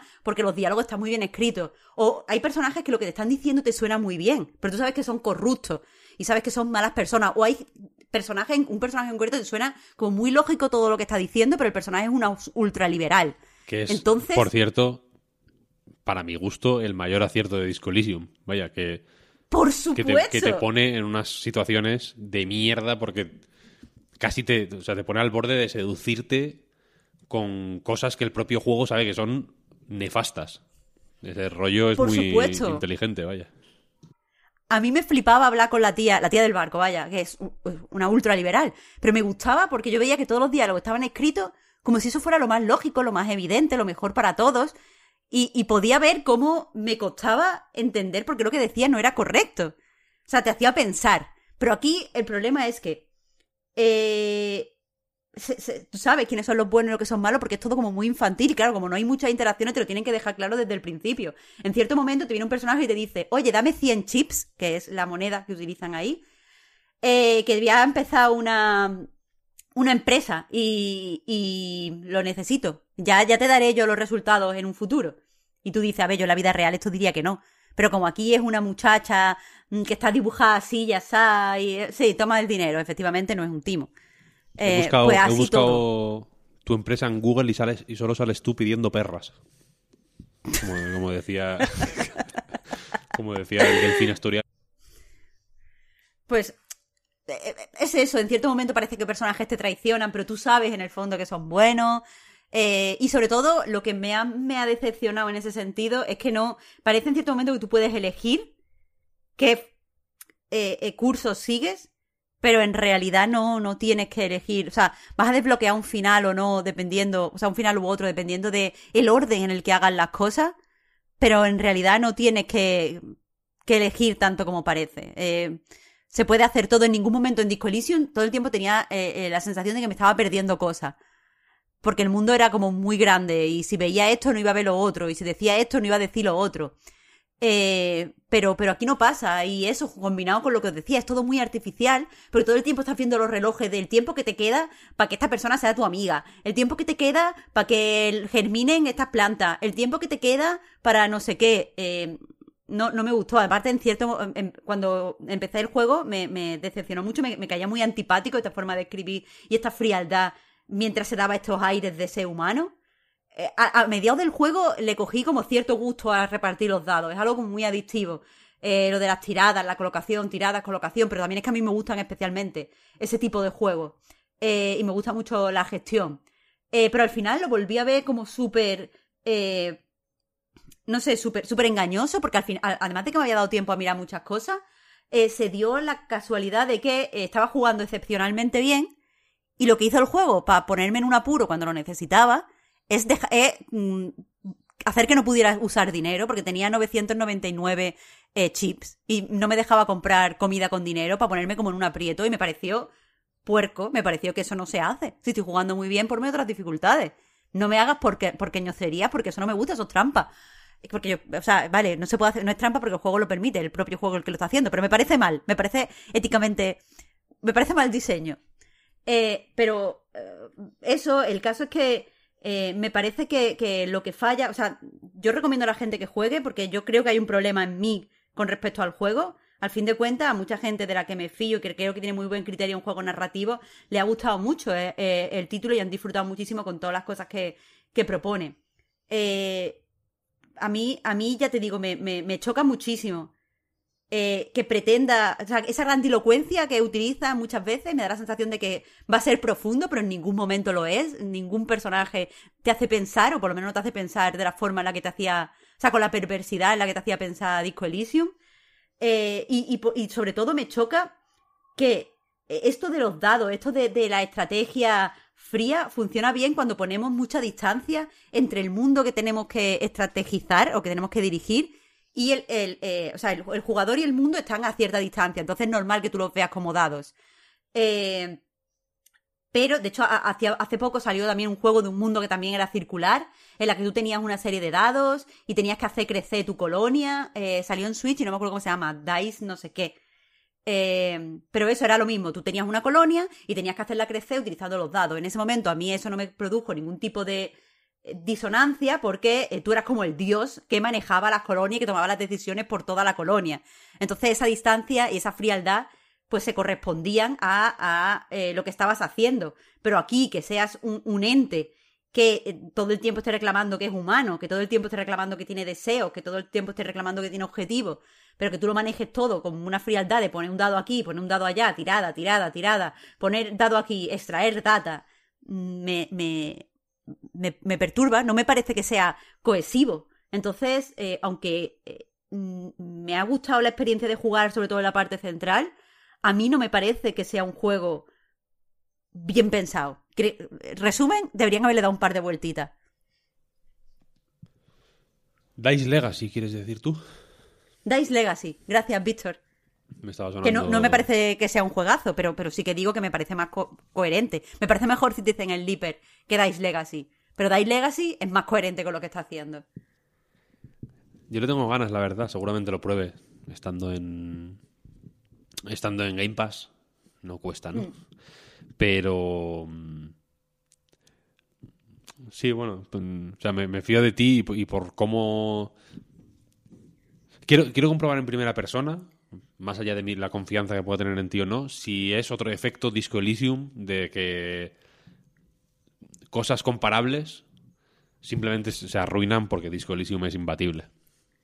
Pero yo creo que ellos que buscaban esta comparación, ¿eh? Si no, fíjate, la escena inicial donde tú despiertas está escrito de una forma muy similar a como está escrita la, la escena donde te despiertas en Disco Elysium. Y creo que la misma barra lateral eh, que utiliza y la forma en la que se despliegan las conversaciones en esa barra lateral, evidentemente está tomada de Disco Elysium. Y me parece bien que lo tomen, ¿eh? Eh, pero, pero entonces, si tú, si tú me fuerzas a que. O sea, si yo veo que lo has tomado de ahí, es imposible que deje de pensar en Disco Elysium. Es una. Sí, es, es una cosa jodida, la verdad. A mí de verdad que me. que me- que- casi que me, me- No voy a decir que me arrepienta, pero me jode mucho. mm. Han salido X juegos últimamente, quiero decir que. Que, que son. que mm, Igual lo veo yo de una forma más grave de lo que es, pero que son tan tochos que me hace que me imposibilita no comparar todo con ellos. Elden Ring es uno de ellos. Eh, pero pero en, en- sobre todo en la parte más narrativa, más eh, rolera occidental, Disco Elysium es que no, es que no es que eso es otro nivel, es otro rollo. Eh, tiene, decir tiene que te nos quería ha jodido. preguntar. Disco- Me Dime. había eh, apuntado. ¿Tiene eh, voz? No. Mm. De hecho, ahí- no tiene animaciones, nada. Eh, bueno, a ver, per- perdón, tiene animaciones cuando te acercas y pulsas en un edificio y se te despliega la barra donde lees. Sí, pero no tiene, los personajes no están animados. Los personajes eh, no reaccionan de ninguna. Siempre es, eh, o casi siempre es la misma ilustración la que acompaña sus diálogos. Eh, no todos los personajes, además, tienen ilustración. Y no hay nada de voz, ni siquiera un instante. Que claro, o sea, en Disco Elysium yo no creo. En Disco Elysium no creo que hicieran falta, porque los textos creo que eran suficientemente buenos como para que. eh, tra- transmitieran el tono y la intención y todo muy bien, la verdad. Eh, pero últimamente le cogí el gusto al. al audio de Disco Elysium. Creo, creo que le Es que aporta. y- es que si le. eh, si. En fin, era simplemente por si. Por si. eh, aportaba. O, qué aportaba la, entonación y demás, que al final. Creo, creo que es. eh,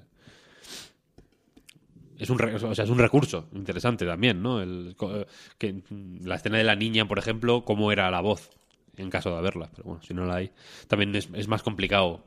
eh, es más complicado simplemente porque hay que saber hacerlo mejor. Y es una cuestión que no es...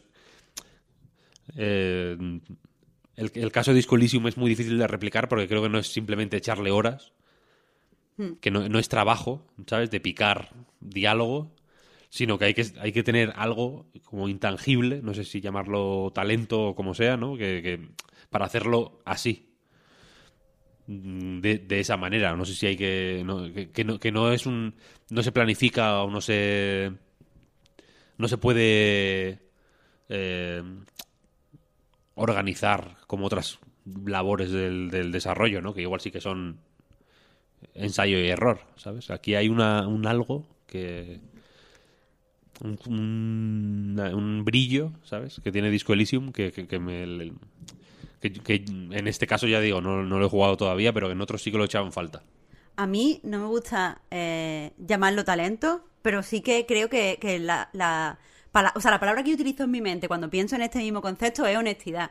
Creo que Disco tiene ciertos momentos que tú ves como una especie de, de verdad ahí, eh, que no tiene por qué ser una idea siquiera, sino que tienes que ver algo honesto, algo real. O sea, por ejemplo, Disco Elysium no necesita tener grandes giros, porque ni necesita tener grandes escenas hiperdramáticas, porque al final, yo qué sé, yo personalmente me emocioné eh, con Kim y eh, Harry hablando en unos columpios, en una escena donde hablan en ciertos columpios y recuerdan una cosa. Y a mí eso me pareció real, me pareció que la gente habla así, me pareció una forma de comunicarse, y aunque nadie lo dijera, aunque no dijeran nunca como, oh, ahora somos amigos, yo noté cómo estaban eh, eh, acercándose el uno al otro. Y tiene como muchísimos momentos así de repente que son como, como que eso, que hay algo, hay algo que tú identifica de yo qué sé, tu, tu lizard brain identifica como, como cierto y, de repente te conmueve, que es algo que he estado pensando mucho últimamente porque vi al Carras hace una semana. eh, y, y, pues pasa lo mismo con, con las películas de esta directora. Y en este caso, en el caso de Citizen Sleeper, eso no está ahí. Y, además, eh, no solo no está ahí, sino que lo fuerza demasiado. Hay una trama donde, eh, y no di pistas para que esto no sea spoiler, pero hay una trama donde tú estás ayudando a una persona. Y esa persona, al final, eh, comete un acto violento. Y el juego, o sea, pero nunca te ha dado pista esta persona de que fuera violenta, nunca te ha dicho que iba a tomar una decisión violenta, nunca, no te ha dado pistas de que se iba a pasar. Simplemente tú ayudas a esta persona y esta persona hace, comete un acto de violencia. Y el juego quiere que te sientas mal por eso y te da como varias opciones. O sea, eh, esta persona después de hacer este acto violento te paga el dinero que te había dicho que te iba a dar. Y tú coges el dinero y el juego te fuerza varias veces a, no, devuélveselo, tíralo, dónalo. Y es como, pero ¿por qué me estás haciendo sentir mal? Yo no sabía que esto iba a pasar y he hecho mi trabajo. ¿Por qué no puedo cobrar por mi trabajo si no lo sabía? Si me hubiera estado advirtiendo, si hubiera un for- o sea, si, me- si hubiera eh, yo qué sé, anticipado de alguna forma que yo no hubiera sabido leer, hubiera dicho que este personaje pues tenía, era racista, este que no, eso no tiene sentido en el juego, pero por eso lo estoy diciendo. Pues este personaje tiene un poquito de racismo aquí, ¿eh? Este personaje, mira, esto ya te han dicho otras personas que era violento, o, esta persona está diciendo demasiado que odia a esta otra persona. Entonces, a lo mejor le hubiera dicho, hostia, si lo hubiera sabido, me siento fatal, la moral. Pero yo, ¿qué culpa tengo? O sea, si tú eres un programador de Facebook tú no sabes que Facebook va a ser la mierda, cuando Facebook es la mierda no vas a devolver tu puto sueldo. Cabrón, no me hagas sentir mal por eso. Pues me- que me lo fuercen me irrita profundamente, porque es como no quieres que sienta mm, de forma natural, quieres eh, manipularme para que sienta y yo no puedo con esas cosas. Me pasa también con las películas, ¿eh? Cuando hay una escena que es, esta es la escena de llorar, mi, mi mente hace como pa, pa, pa, pa, pa, y de repente se me ha olvidado cómo se llora. Porque me, me está obligando el director la directora a llorar. Y no quiero. Entonces, mm, esto es lo que me pasa, creo, un poco con este juego, que te fuerza los sentimientos porque no tiene no- la capacidad de encontrar esta verdad que muchas veces tiene Disco Elysium y que muchas veces te la muestra en tonterías como voy a esconder esta taza. ra-". Ese, ese fue uno de los momentos que a mí más me chocó. Eso de voy a esconder esta taza racista para que mi compañero, al que quiero mucho, no la vea. Y tu compañero ya la ha visto, pero aún así es como, "Uf, es que yo haría estas cosas también. Y sí, sí, sí. Y, y, ah, y- y Disco Elysium es que, insisto, eh, creo que lo- una cosa que hace bien es eh, forzarte sensaciones que no quieres tener malas. Eh, o sea, te mete cócteles eh, de sensaciones y de, y- e ideológicos incluso en el cuerpo, te, te inocula sustancias que contra tu voluntad que no querías sentir y de manera controlada. O sea, no, no te, no te convierte en racista por los loles, quiero decir, pero te introduce ideas que piensas, coño, yo no quería pensar en esto ahora. pero, ya, pero ya que estamos, te- y luego te guía de una forma muy eh, interesante por esos, eh, por esos caminos. A mí es una, a mí es una, metodología que me interesa más, sinceramente. The Last of Us 2, por ejemplo, si queréis salir de lo indie, ¿no? Por ejemplo, el, el, eh, luego la, efectividad o el o cómo o cómo funciona una vez, eh, digamos, fuera en el mundo, eh, se puede discutir. Y se ha discutido y se discutirá, ¿no? Pero The Last of Us 2, joder, hace un, hace un poco también eso. Porque la. Porque eh, a partir de cierto momento, más o menos temprano en el juego, no es un gran giro final ni nada.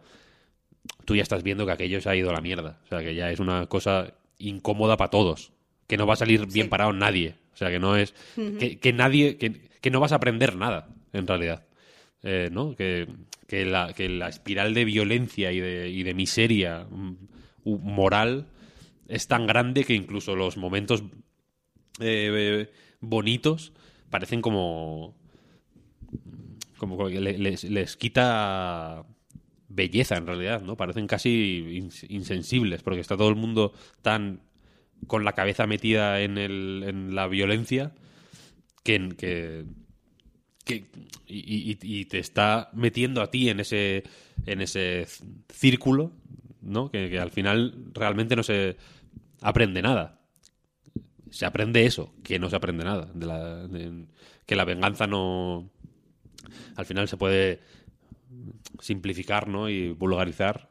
Eh, como decía mm, Kiko, el del Chavo del Ocho, la venganza nunca es buena, mata al alma y envenena. Es Efectivamente. un poco la- Muy bien, muy bien lleva las citas. la enseñanza, ¿no? Pero que, que me- que, mm, en- en est- sobre todo en juegos narrativos, creo que, que- que les va bien experimentar por ahí. Más que mm, no Lleva- llevarte claramente a lo bueno. Lo bueno ya, sa- ya sabemos qué es. Hay muchos eh, matices que se pueden explorar en, en ese entorno seguro de la- del juego que creo que, que son más interesantes, vaya. Eh, Eso es lo que es- eso no es lo que pasa en el juego. Si queréis ya por, por eh, pasar al siguiente punto, eso no es lo que ocurre en el juego que yo quiero comentar hoy. Vampire Survivors, porque es, porque es eh, cero narrativo. No hay nada narrativo en este juego. Ni hay ninguna enseñanza. Es eh, un poco de historia, venga. Vampire Teniendo Survivors. ¿Teniendo vampiros? Y Survivors, además. Claro. ¿Pero por qué te tienes que Eh, explicar si tú ya sabes lo que es un vampiro? Vampiros. A mí de este juego me habló Edu Berth hace mucho tiempo. Es un juego que salió en diciembre del año pasado, en acceso anticipado, tal, no sé, no sé cuál. Cuesta dos euros, es una cosa con un aspecto asqueroso, sinceramente. Es un juego muy feo. Y me dijo, no hagas caso a las pintas que tiene porque es muy... está guay. Es una especie. Es el típico juego de... eh, come horas. Es una especie de cookie clicker eh, un poco más interactivo, pero en realidad eh, los automatismos están muy, muy presentes y los, y los incrementos. Y cuando me habló de él, que fue, debió ser en diciembre, de hecho, igual me habló de él el mismo día que salió o algo así, lo compré, porque costaba dos euros y fue como, bueno, pues lo pillo y ya está, ¿no? Y eh, hasta ayer no lo, lo había probado, honestamente, porque eh, no sé por qué, pues bueno, lo tenía instalado. Es el típico juego que no cuesta tener instalado porque ocupa como 100 megas, además. Es una cosa así como súper eh, liviana. Y pensé, ya algún día me pongo con él. Ha estado el Den Ring de por medio y demás. En fin, no estaba yo para pensar en, en Vampire Survivors. Pero estos días he estado viendo que se habla mucho de él en Polygon. No sé si, lo, no sé si habréis... eh, sí, sí, en The Verge y como en... Es un juego que parece estar... eh, su situación es curiosa porque se habla mucho de él en guías, nada más. Es un juego que, es Vampire Survivors Guide. Cómo desbloquear no sé qué, cómo hacer no sé qué, cómo ta, ta, ta, ta. Parece un juego que funciona a nivel deseo. Es un juego deseo. Como Valheim. Por ejemplo, que son juegos que no tienen ningún impacto eh, cultural, sino que son simplemente SEO. SEO Games. Y como lo vi Cuidado el- tanto... Cuidado el Valheim, ¿eh? O sea, yo no lo he jugado, pero que hay mucho fan de Valheim y mucho desarrollador que admira y respeta mucho Valheim, ¿eh? Hay- o sea, lo que, la imagen que yo tengo de Valheim es que hay algo ahí. Yo, no, venido- voy a, has- has yo no voy a investigar, pero ¿Me quieres defender? Sí. Te, te has lanzado como, como que los haters Sí. están disparando y tú te has lanzado como para... el guardaespaldas, sí, sí, sí. Ya, ya, ya, ya. Sí, sí. Bueno, espero no haber ofendido a Pero- nadie por decir no, que Valheim es, es una patochada. Me, me pare- me parece curioso. no- o sea, no tenía localizado a Vampire Survivors como juego de SEO. Es un juego que tiene... Mira, lo voy a buscar en, lo voy a buscar en directo. Es un juego que en Steam, donde ya digo, cuesta, está en acceso anticipado, eh, lleva, lleva desde diciembre en acceso anticipado, va por la versión 0,5, 0, 0,5, 0.5. Eh, eh, llevan 20, 24, hay, a ver, 24 personajes en total, llevan 20 eh, puestos, Ahí va a haber 10 eh, niveles y llevan 7. En fin, tiene un roadmap. El pavo que lo hace, que es un, un tío solo, eh, lo va actualizando muy a menudo. Eh, Sí, es un juego que, que he tenido siempre un poco en el fondo de la cabeza porque se actualiza con cierta frecuencia. Pero para que te hagas una idea, tiene 90.873 reseñas. Sí, sí, sí. Lo, lo estuvo, lo estuvimos mirando con Edu cuando, cuando vino a hablar del Mother of Many. 90.000. Sí, sí. Esto es eh, increíble. Para que os hagáis una idea, Half-Life Alyx tiene 60.000. Es un juego con muchas reseñas. Voy a buscar cuántas de reseñas tiene el Elden Ring. Elden Ring. 13,4 Bueno, tiene- millones de copias según el informe financiero de Bandai Namco. ¿eh? 360.000 Ahí, bien reseñas. apuntado. Tampoco es pocas. Tampoco son pocas. Hombre, de unido. Pero bueno, 90.000 reseñas, desde luego, cualquiera eh, Son que, muchas, ma- sí. que más o menos eh, utilice Steam sabrá que son un montonazo. Eh, y entrando al tema, ayer, no sé por qué, estuve con Edu en, el Andar Live y demás, no sé cuál, no sé cuál, y le dije, joder, ¿te puedes creer que no he jugado al Vampire Survivors todavía? Porque él me da la brasa todavía con él a veces, ¿eh? me escribe en plan, oye, oye, he jugado al Vampire Survivors, tal, que tal, que está de puta madre, no sé qué. Eh, y le dije, ¿te puedes creer que no he jugado todavía? Que me lo compré hace meses y ni lo he probado. Y, y me dijo, joder, pues vaya fail porque es la leche, tal, no sé qué, no sé cuál. Y, y no sé por qué me dio por jugar ayer y, me puse. Y puedo confirmar que es eh, adictivo como el crack. es eh, un juego en el que tú eres un muñequito lo que represente ese muñequito, pues eh, llegado el punto te puede importar más o menos, pero al principio da igual. Es un muñeco tipo Castlevania con un látigo, el primero que puedes desbloquear, Albert, creo que se llama. El primero que, tienes, vaya, desbloqueado. Hay cuatro al principio. Eh, y, básicamente estás en un escenario más o menos amplio y tienes que sobrevivir el, el título da pistas de, de qué va la cosa, ¿no? Va de sobrevivir. Los personajes atacan automáticamente y los enemigos llegan a ti en oleadas cada vez más y más numerosas y más densas. Se matan miles de enemigos en cada partida. eh, y la run termina pues cuando te matan, básicamente. No, no tiene otra, ¿no? Los enemigos que vas eliminando eh, van dejando caer distintos objetos. Normalmente eh, unas gemas que te dan experiencia. Algunos no, no dejan caer nada, pero también pueden dejar caer monedas o sacos de dinero o eh, pollos que te dan eh, ¿Po- vida, básicamente. Pollos asados. Un pollo asado. Ah, un pollo asado. Vale, pollo vale. asado. Sí, pollos Es que- asados. Había pensado en otro tipo de cosas. Pollos de cocaína, quieres decir. Es como has dicho que es tan adictivo como el crack, ya tenía El- la mentalidad el chiringuito hacia ciertas cosas. Eh, no, o sea, la referencia a Castlevania está ahí, ¿no? Entiendo que viene, viene, viene por ahí que en Castlevania también los pollos te dan eh, vida. Y, y la cosa es que nada, pues te vienen murciélagos, esqueletos, plantas carnívoras, mantis religiosas gigantes, mm, de todo, cada vez más y más y más y más y más a medida que pasa el tiempo. La idea es, ya digo, sobrevivir durante el mayor tiempo posible y a medida que, re- que recoges gemas, eh, cuando subes de nivel te dan a elegir entre tres mejoras. Hay de todo, nuevas armas, eh, si ya tienes un arma, en vez de desbloquearla, la mejoras, la subes de nivel. Hay otras pasivas, en plan que subes de eh, nivel más rápido. Mm, au- Aumentos, son todo aumentos de porcentaje. Ahí es un juego de numeritos al final, ¿no? Eh, y lo guay, o sea, lo, lo que me parece.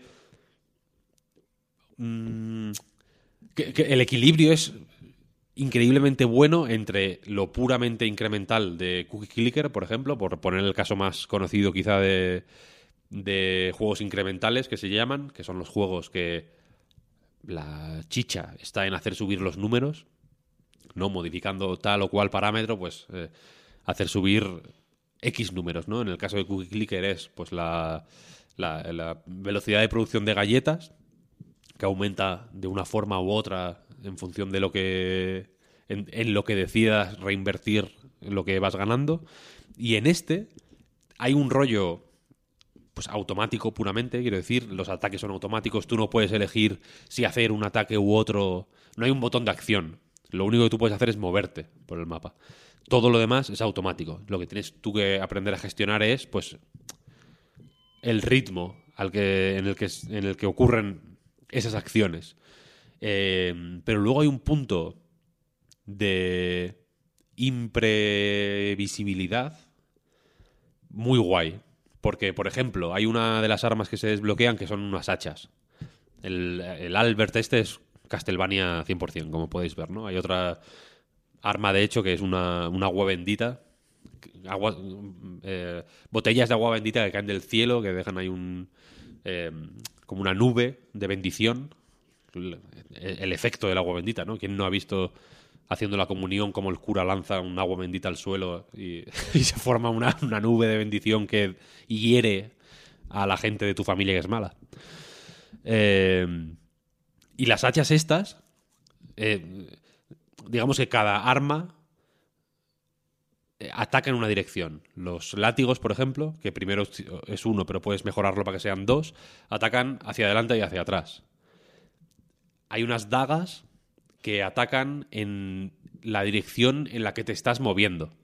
Si te estás moviendo para arriba, atacan para arriba. O sea, se disparan hacia arriba. Cada X tiempo. Tienen como un cool. Es, un, al final es un cooldown, quiero decir, ¿no? Ocurren dos segundos, pam, siguiente. Dos segundos, pam, siguiente, así.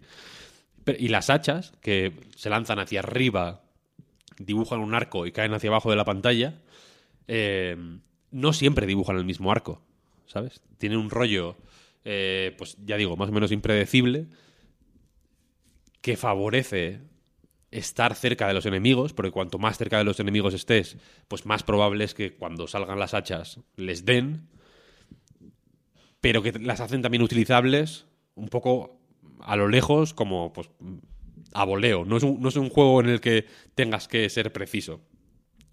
Por ello, no te requiere plena atención y puedes modular muy bien eh, la, la, la atención que le dedicas, ¿no? Le- Los recursos que te consume a ti. La RAM mental que te. que te. Que le dedicas. Tú puedes jugar, pues, un poco mientras ves la tele o mientras grabas el podcast Reload. Moviéndote así como en plan tal. Y si te matan, pues te mataron, no pasa nada. Si eh, mueres, lo que has ido acumulando por el camino se te. El, oro que has ido acumulando se te guarda y hay una serie de mejoras que puedes. eh, mejoras permanentes en las que puedes invertir desde el menú principal y que se pueden revertir para si, si de pronto mejoras, yo que sé, la vida máxima y luego no te apetece, lo puedes revertir y, y re- y recuperas todo el dinero, no, no hay penalización. Eh, pero el, ya digo, el equilibrio entre lo que, Claro, un juego como Cookie Clicker, por ejemplo, la gracia de Cookie Clicker y de estos juegos incrementales es que llega un momento en el que no tienen que consumirte nada de RAM mental. ¿No? Eh, lo- tú puedes.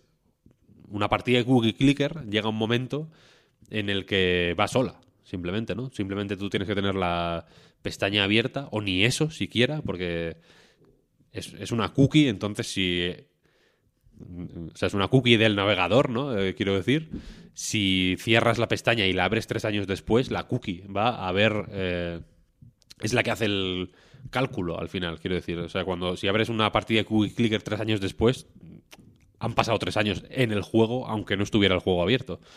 Eh, y en este caso, tiene ese rollo de, pues bueno, mm, puedes jugar un poco con el cerebro en automático, pero te exige un pelín de implicación, ¿no? Si quieres implicarte mucho, puedes hacerlo y es muy disfrutable porque los patrones en los que van llegando los enemigos, ya digo he jugado muy poco, entonces no conozco niveles eh, más avanzados o posteriores. Entiendo que se complejizará todo también eh, por ese lado, pero ya de primeras el, es, es, es divertido esquivar, simplemente. Es un juego de esquivar mientras eh, matas.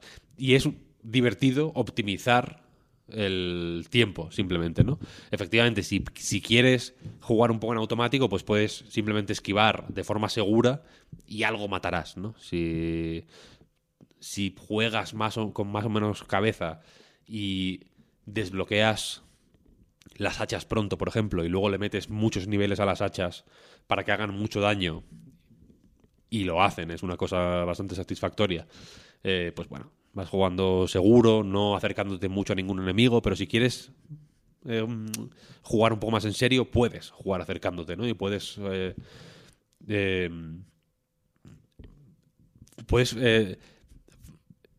hay, hay como un conato o una, un simulacro de juego habilidoso que es falso en realidad, porque ya digo, no es el bayoneta, no, no se puede, no hay pajaritos, ¿sabes? Que te recompensen por esquivar justo en el momento en el que te dan, no hay nada de eso, es una habilidad un poco de aquella manera, pero puedes eh, jugar más cerca para que el arco de las hachas, por ejemplo, afecte a muchos más enemigos, ¿no? Y mate a, muchos eh, murciélagos a la vez. El juego es muy ingenioso a la hora de eh, forzar situaciones que te pueden dar más placer si las aprovechas. Por ejemplo, hay unas. eh, hay una- un tipo de ataque enemigo que son un grupo de murciélagos, que igual hay, yo qué sé, 50 murciélagos o, o 70 murciélagos, todos muy pegados, que van como en grupo. Es una bola gigante de murciélagos. Si si te las apañas bien para que justo las hachas se disparen en el momento en el que pasan por encima de ti, esa nube de murciélagos, de pronto matas a 40 murciélagos que dejan caer un montón de gemas, un montón de oro, un montón de tal, y te, siente, te sientes muy bien. Es un juego muy eh, placentero en ese sentido. Es un placer muy vacío y muy onanista, quiero decir, no, no, no te deja... No, no, no, busca llenarte, sino vaciarte de alguna manera. Por eso me refiero a que es casi una, una cuestión masturbatoria. Eh, pero, tam- pero no está mal, quiero decir. Y es. eh, la- o sea, la experiencia quizás es la, la contraria a lo que intenta hacer Citizen Sleeper o ese tipo de juegos, por eso decía que era justo lo contrario, pero a mí me está sentando como Dios, os lo digo, porque después de Elden Ring, concretamente, que es un juego que me ha consumido la vida durante dos meses y medio, ya no solo porque me exigía habilidad eh, a los mandos, ¿no? Me- yo qué sé, estuve una semana contra Malenia, quiero decir, estuve, es, un juego que exige una concentración y un tal muy, eh, muy determinados y muy grandes, eh, sino que también el universo del Den Ring, todo, cada habitación que entraba me, paraba a mirar las estatuas, los cuadros, eh, todo. O sea, me paraba como a intentar interpretar eh, todo lo que se me lo que se me presentaba, ¿sabes? Cada eh, vez que me encontraba en Elden Ring, Marta, no sé si igual igual no sé si ya has empezado tu aventura en Elden Ring, pero bueno, te- igual lo has visto. Hay, hay muchos momentos en el- por el mundo en los que hay fulanos sentados en sillas en acantilados, mirando al infinito Sí. con coronas y tal, ¿no? Cada vez que me encontraba con uno de estos, que te dan, pues, yo qué sé, runa no sé qué, 8. O te dan ítems al final, son eh, cofres con otra forma. Eh, cada vez que, me, que miraba un fulano de esto, me dedicaba 10 o 15 minutos a entender por qué me había dado el ítem que me había dado, a mirar en la dirección en la que estaba mirando para ver hacia dónde estaba mirando, por, qué, qué estaba viendo cuando murió. ¿Por qué está mirando hacia allí y no hacia otro lado, sabes? ¿Por qué no está mirando hacia, ¿sabes? A un árbol o algo así. No sabía yo que, que chuseabas por ahí, Víctor. Chuseaba como un loco. O sea, una, una cosa acojonante. En, cuando, me, cuando me encontraba con el, un espíritu de estos, como, como un invasor, ¿no? De los Dark Souls normales, preguntaba ¿a qui- a quién está protegiendo este invasor, por qué ocurre, por qué sale aquí, tal, tal, tal. Me- me- una locura. O sea, me. Me. me produ- hubo una inmersión ahí en el Den Ring que fue hiper intensa durante mu- muchos meses. Yo creo que es el juego más intenso que he jugado en mi vida y que con más intensidad me he tomado. Entonces ahora llevaba un tiempo un poco de culo con los juegos, honestamente, porque me pasé el Dark Souls 1, estoy con el Dark Souls 2 ahora, eh, que, es un, que es un poco ya de... Pues bueno, pues porque es lo más parecido al Elden Ring, ¿no? Que, hay y me estoy un poco autoengañando, ¿no? En plan, no, no, esto es documentación para escribir sobre el Elden Ring, tal, sobre las sobre la- las influencias, tal, no sé, no sé cuál, pero en el fondo es desesperación porque me pongo cualquier otro juego y pienso, esto es una mierda, esto es un- este juego es miserable. Esto no, este juego no está en... no me ofrece las sensaciones que, el, que Elden Ring me ha acostumbrado a recibir. Entonces me parecen todos mediocres y pochos. Y, y me pasa con, o sea, me pongo juegos de la Super Nintendo y cosas así, ¿no? Que dirías, bueno, si es un poco loco esperar que el, yo qué sé, que el eh, un Eraser tenga el nivel de intensidad del Elden Ring, ¿no? o, el, o el Super Mario World, que, es, que es igual lo más parecido al Elden Ring que existe. Hot take. No la voy a desarrollar, pero bueno, si a alguien le interesa. Bueno, eh, ¿has visto el...? ¿Quién me lo pasó eso? Igual fue Al- Albert por WhatsApp. Hay, hay un, un, un montaje, vaya, un dibujo de el mapa de las tierras intermedias como si fuera el mapa de Uh. Super Mario World. Bast- Bastante gracioso. Es bueno, es bueno. Mario Super Mario World tiene el mejor momento de la historia de los videojuegos hasta el momento, que es cuando llegas al mundo último desde el primero.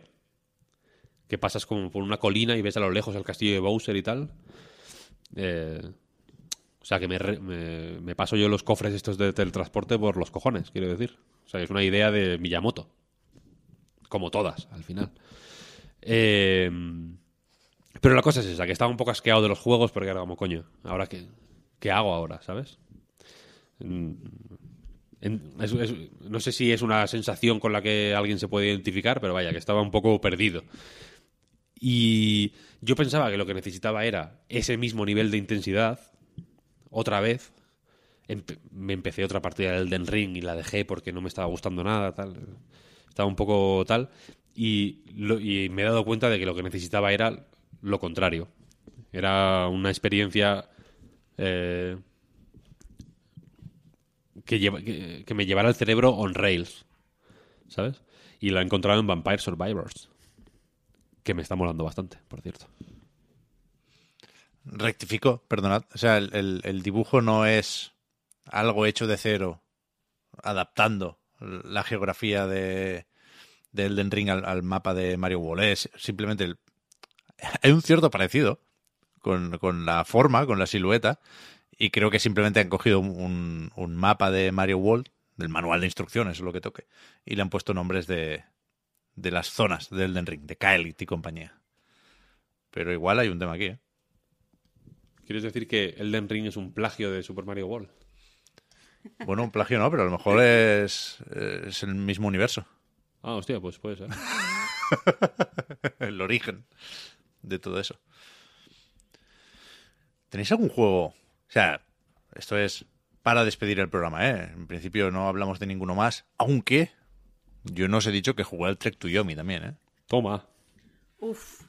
Bueno, que jugaste, que sufriste el Trek to Yomi más bien, ¿no? Hacía tiempo, Marta, que no me escandalizaba igual con un juego. O sea, hacía tiempo que no. Bueno, no tanto tiempo, desde, desde el Babylon's. Uh, que tampoco hemos hablado del jugador solitario del Babylon's Fall. Mm, Tengo la teoría, ya os lo dije, de que no. La entrevista a PC Gamer no está bien. El que, se el que se atribuye esa heroicidad, creo que es- está engañando a todo el mundo. Pero bueno, ese es otro tema. Pero que el Trek to Yomi, un caso de manual de pensar, esto no se podía sacar que es verdad que lo disimula muy bien por la presentación, que es impecable a nivel visual y sonoro, pero hostia, qué juego más malo, da igual, ya pasó, ya no- nos avisó más o menos Oscar en el programa de la semana pasada, pero me sorprendió muy, muy, muy, muy negativamente lo que, lo que propone el juego de samuráis de, de Devolver. Pero, pero iba a decir eso. ¿Hay algún juego, y, y pensando un poco, Víctor, en lo de olvidar hasta cierto punto el Den Ring, lo necesario para poder pasar página en, en el caso de mucha gente, que tengáis así en el horizonte? ¿Tú, Marta, te, te cae más o menos ya, qué coño, la semana que viene, el Vampire the Masquerade Swan Song? Ese tienes ganas todavía, ¿no? Le tendría más ganas si me lo envían. Evidentemente. No, o sea, le tengo, le tengo muchas ganas, pero, pero es que estoy- es que no sé si se puede Pero- decir si no soy yo, pero que sé que hay mucha gente que lo tiene ya. Y yo Bueno, no. Estamos, estamos trabajando en ello, pero es el, o sea, es el, el próximo juego que tienes en, en el radar o en el calendario marcado, ¿no? A ver, sí, el próximo es, eh, es el Swanson y también eh, Floppy Night, que sale también ya dentro de muy poquito. De verdad. Eh, ¿Hay un juego también que, de, de cartas y tal. ¿Qué? que tengáis por ahí? ¿Alguno más? Quiero decir, pensando en contenido de la semana que viene y de las próximas y de cómo se plantea la cosa hasta el P3, ¿no? O hasta los eventos digitales de verano, que hay uno la semana que viene también de 505 Games. Al final voy a completar lo de la actualidad. Pero yo no, yo no sé a qué voy a jugar los próximos días. Quiero decir, tengo muchas cosas pendientes, ¿eh? Pero de los lanzamientos a corto plazo, me dan un poco igual todos. El Evil Dead lo quiero probar. El Mario Strikers me parece simpático el tráiler, pero creo que se va dibujando cada vez más esa idea de que para el single player se va a quedar un poco cojo, ¿no? Como los últimos juegos deportivos de, de Mario. Hay mucha gente pidiendo a Daisy, no, yo no, no sabía de... Es un poco el, el Waluigi en Smash, pues es, es Daisy en, en este de fútbol porque sale con solo 10 personajes y a la gente se ve que les parece poco. A mí me preocupa más lo de los modos. Pero no sé a qué voy a jugar próximamente. No sé si se me olvida alguno o si... o si estoy mirando mal los calendarios de lanzamiento o qué. Pero eso, no, no sé si tenéis alguno por ahí que esperáis con muchas ganas. El Shark. Es que no queda tanto, o sea, se puede, se puede considerar próximamente. Ah, 2 de junio. Pero es sí, que, sí. en serio, estoy, estoy obsesionada. Estoy obsesionada. Swansong, Card Shark, a tope. Me gustó la demo, me gustó la demo. Es, es Hmm. un, un poco más raro incluso, o si cabe, de lo que pensaba, pero que es, es un juego que voy a querer jugar, sin duda. Sí, sí. Hmm. Yo quiero jugar a Card Shark también, puede ser lo que más ganas le tengo. Tengo ganas también. El 19 de mayo sale Cosmos. Cos- Cosmos 9. Cosmos 9. Ah, que es verdad, qué guay. Que, que no es uno, ni dos, ni tres, ni cuatro, ni cinco, ni seis, ni siete, ni ocho, sino nueve juegos de puzzle. Nada más y nada menos. Eh, 19 de mayo he dicho que sale, creo que sí. En Steam. Y. Y no sé qué. No hay, no hay muchísimo más, ¿no? En realidad. Ah, Es que a eso voy, que no hay mucho, ¿no? Bueno. Se han, han muerto los videojuegos. Uy, de verdad, ¿eh? Hay de que tirar- verdad, ¿eh? Hay que, tir- hay que tirar de backlog, hay que tirar de backlog. Todos tenemos muchos juegos pendientes. Pero... Diablo Immortal sale el 2 de junio. Es verdad. Ah, bueno. Toma ya. Wow. Para el móvil. Verdad. Sí que parece que la segunda mitad del año, a falta de saber qué otros lanzamientos se anuncian próximamente, puede ser más blanda que la primera mitad del año, pero bueno. Ah, bueno, Ya irán saliendo, ¿eh? el 31 de mayo, ojo, sale la versión de nueva generación de SnowRunner. Eso he leído antes. Esto puede ser una, esto puede sonar a broma, pero telita, ¿eh? Telita. Bueno, no sé, ya veremos, ya irán saliendo, si no son juegos, que también, ¿eh? serán noticias. Y la semana que viene volvemos a comentar de todo un poco en el podcast Reload. La expansión de la expansión de Outriders. Pep, esa yo sé que tú le tienes gan- ganas. Sí, muchísimas. No, no, Outriders, hice el esfuerzo de terminarlo, ¿eh? pero fue de aquellos que dije, no quiero saber nada más. Que les, que les den los royalties a People Can Fly cuando toque, pero no, a mí no me busquéis más por aquí. Pues nada, nos vamos. A ver si vamos. me a ver si me invitan, si hay suerte con la prueba esta del Zenless Zero Zone. No, no sé cómo se llama. Zenless, lo vamos a llamar Zenless. Estoy- no quiero decir que estoy obsesionado porque suena muy mal, pero de verdad que no paro de pensar en el trailer. ¿eh? El podcast Reload, igual que a nightgames.com. Es posible, gracias a vuestras generosas aportaciones, patreon.com barra a Night Reload para más información con los patrons. Seguimos charlando ahora un ratito en la prórroga. Con el resto, pues nos volvemos a escuchar la semana que viene. Muchas gracias, por supuesto, por seguirnos y ayudarnos a mejorar. Y gracias también a Víctor y a Marta. Muchas gracias a ti, Pep. Hasta ahora. Chao, chao. Chao, chao. Hasta luego.